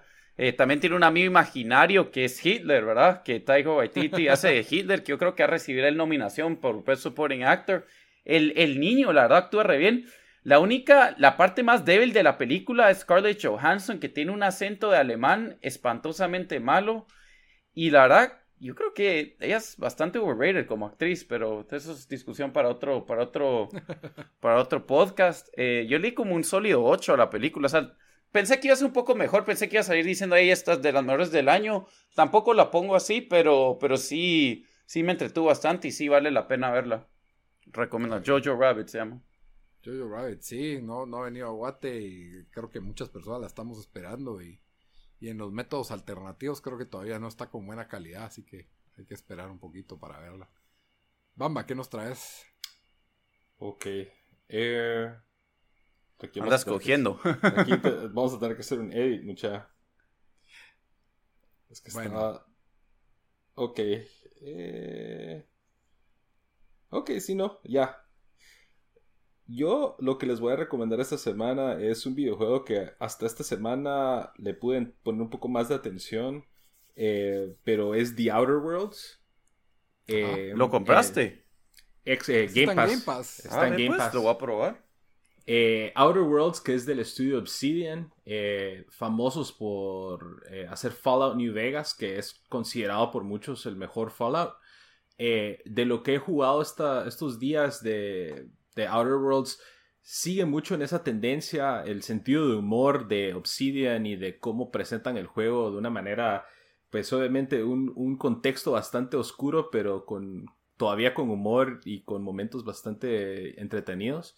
Eh, y en un mundo, pues, en el espacio en donde las corporaciones eh, básicamente controlan los diferentes sectores del espacio y controlan pues la vida de cotidiana. Entonces es un RPG pues bastante, eh, bastante profundo al estilo de Fallout. Aparentemente creo que 60 horas más o menos para terminar el juego. Eh, pero obviamente puedes, puede ser más si, si, si tomas pues otras misiones. Eh, está, en toda, está en PlayStation, en Xbox y en PC. y en Xbox está en Game Pass incluido. Entonces, o en PC también si tienen Game Pass, está en el, Game Pass de PC. Eh, la verdad recomendado y es uno de los juegos que también fue uno de los juegos más esperados del año y, creo que ha tenido muy, buenos reviews. Está bien, está bien. Bueno, mi recomendación de la semana está fácil, es una película original de Netflix. Eh, acaba de salir ahorita a principios de, de este mes. Se llama The King. Está protagonizada por Timothy Chalamet, y sale Robert Pattinson, tiene un poco de protagonismo en esta película. Batman. El próximo Batman, sí, me parece que es buen actor, el tipo hace, hace buen papel. Eh, The King está, es, es, como una pieza histórica, ¿verdad? Está basada, no sé qué tan precisa sea, a mí la verdad eso no me importa mucho. Eh, la película está, me gusta el género medieval, es uno, no sé, soy fácil con ese género. Eh, me gustaron mucho las secuencias de acción, la historia es simple, pero al mismo tiempo me parece, me parece buena, está muy bien actuada. Y tiene un su par de giros que no me vi venir. Entonces, la verdad es un, 8 para mí la película. la verdad, yo creo que hemos visto lo mejor de ese género, pues ya salió en, en décadas anteriores, ¿verdad? Con Braveheart, Gladiador y no sé si alguien quiere meter a Lord of the Rings como parte del género medieval, ¿verdad? No sé, Kingdom of Heaven, a mí me encantó. Pero, pero sí, sólida, sólida película, sólida trama, muy buenas actuaciones. Y, que Netflix es reconocido por ser de malas películas, me parece que esta es la mejor que ha salido de todos los tiempos de Netflix. Así que por lo menos tiene, tiene, un, nivel, tiene un nivel más alto que la, que la película promedio de Netflix. Eso, eso me parece claro. Tampoco creo que es una película que les vaya a cambiar la vida, pero si, si por ahí tienen la picazón de ver una buena épica medieval histórica, creo que le, por lo menos algo tiene que tener basado en la vida real, la historia de Eduardo V, pues creo que les va a gustar bastante. Bueno, como siempre, ya terminamos con las recomendaciones. Espero que les haya gustado este episodio 90 de los videojuegos. Ya saben que pueden escucharnos en todas las plataformas de audio. Siempre nos buscan como tiempo desperdiciado. Estamos en iTunes, estamos en Spotify, SoundCloud, Stitcher y hasta en YouTube. Y nos pueden comentar qué pensaron de este episodio, qué piensan de nuestro podcast en redes sociales. Nos encuentran siempre como Tiempo Desperdiciado, tanto en Facebook como en Instagram y en Twitter como T Desperdiciado. Hasta la próxima, mucha. Órale, mucha. Sí.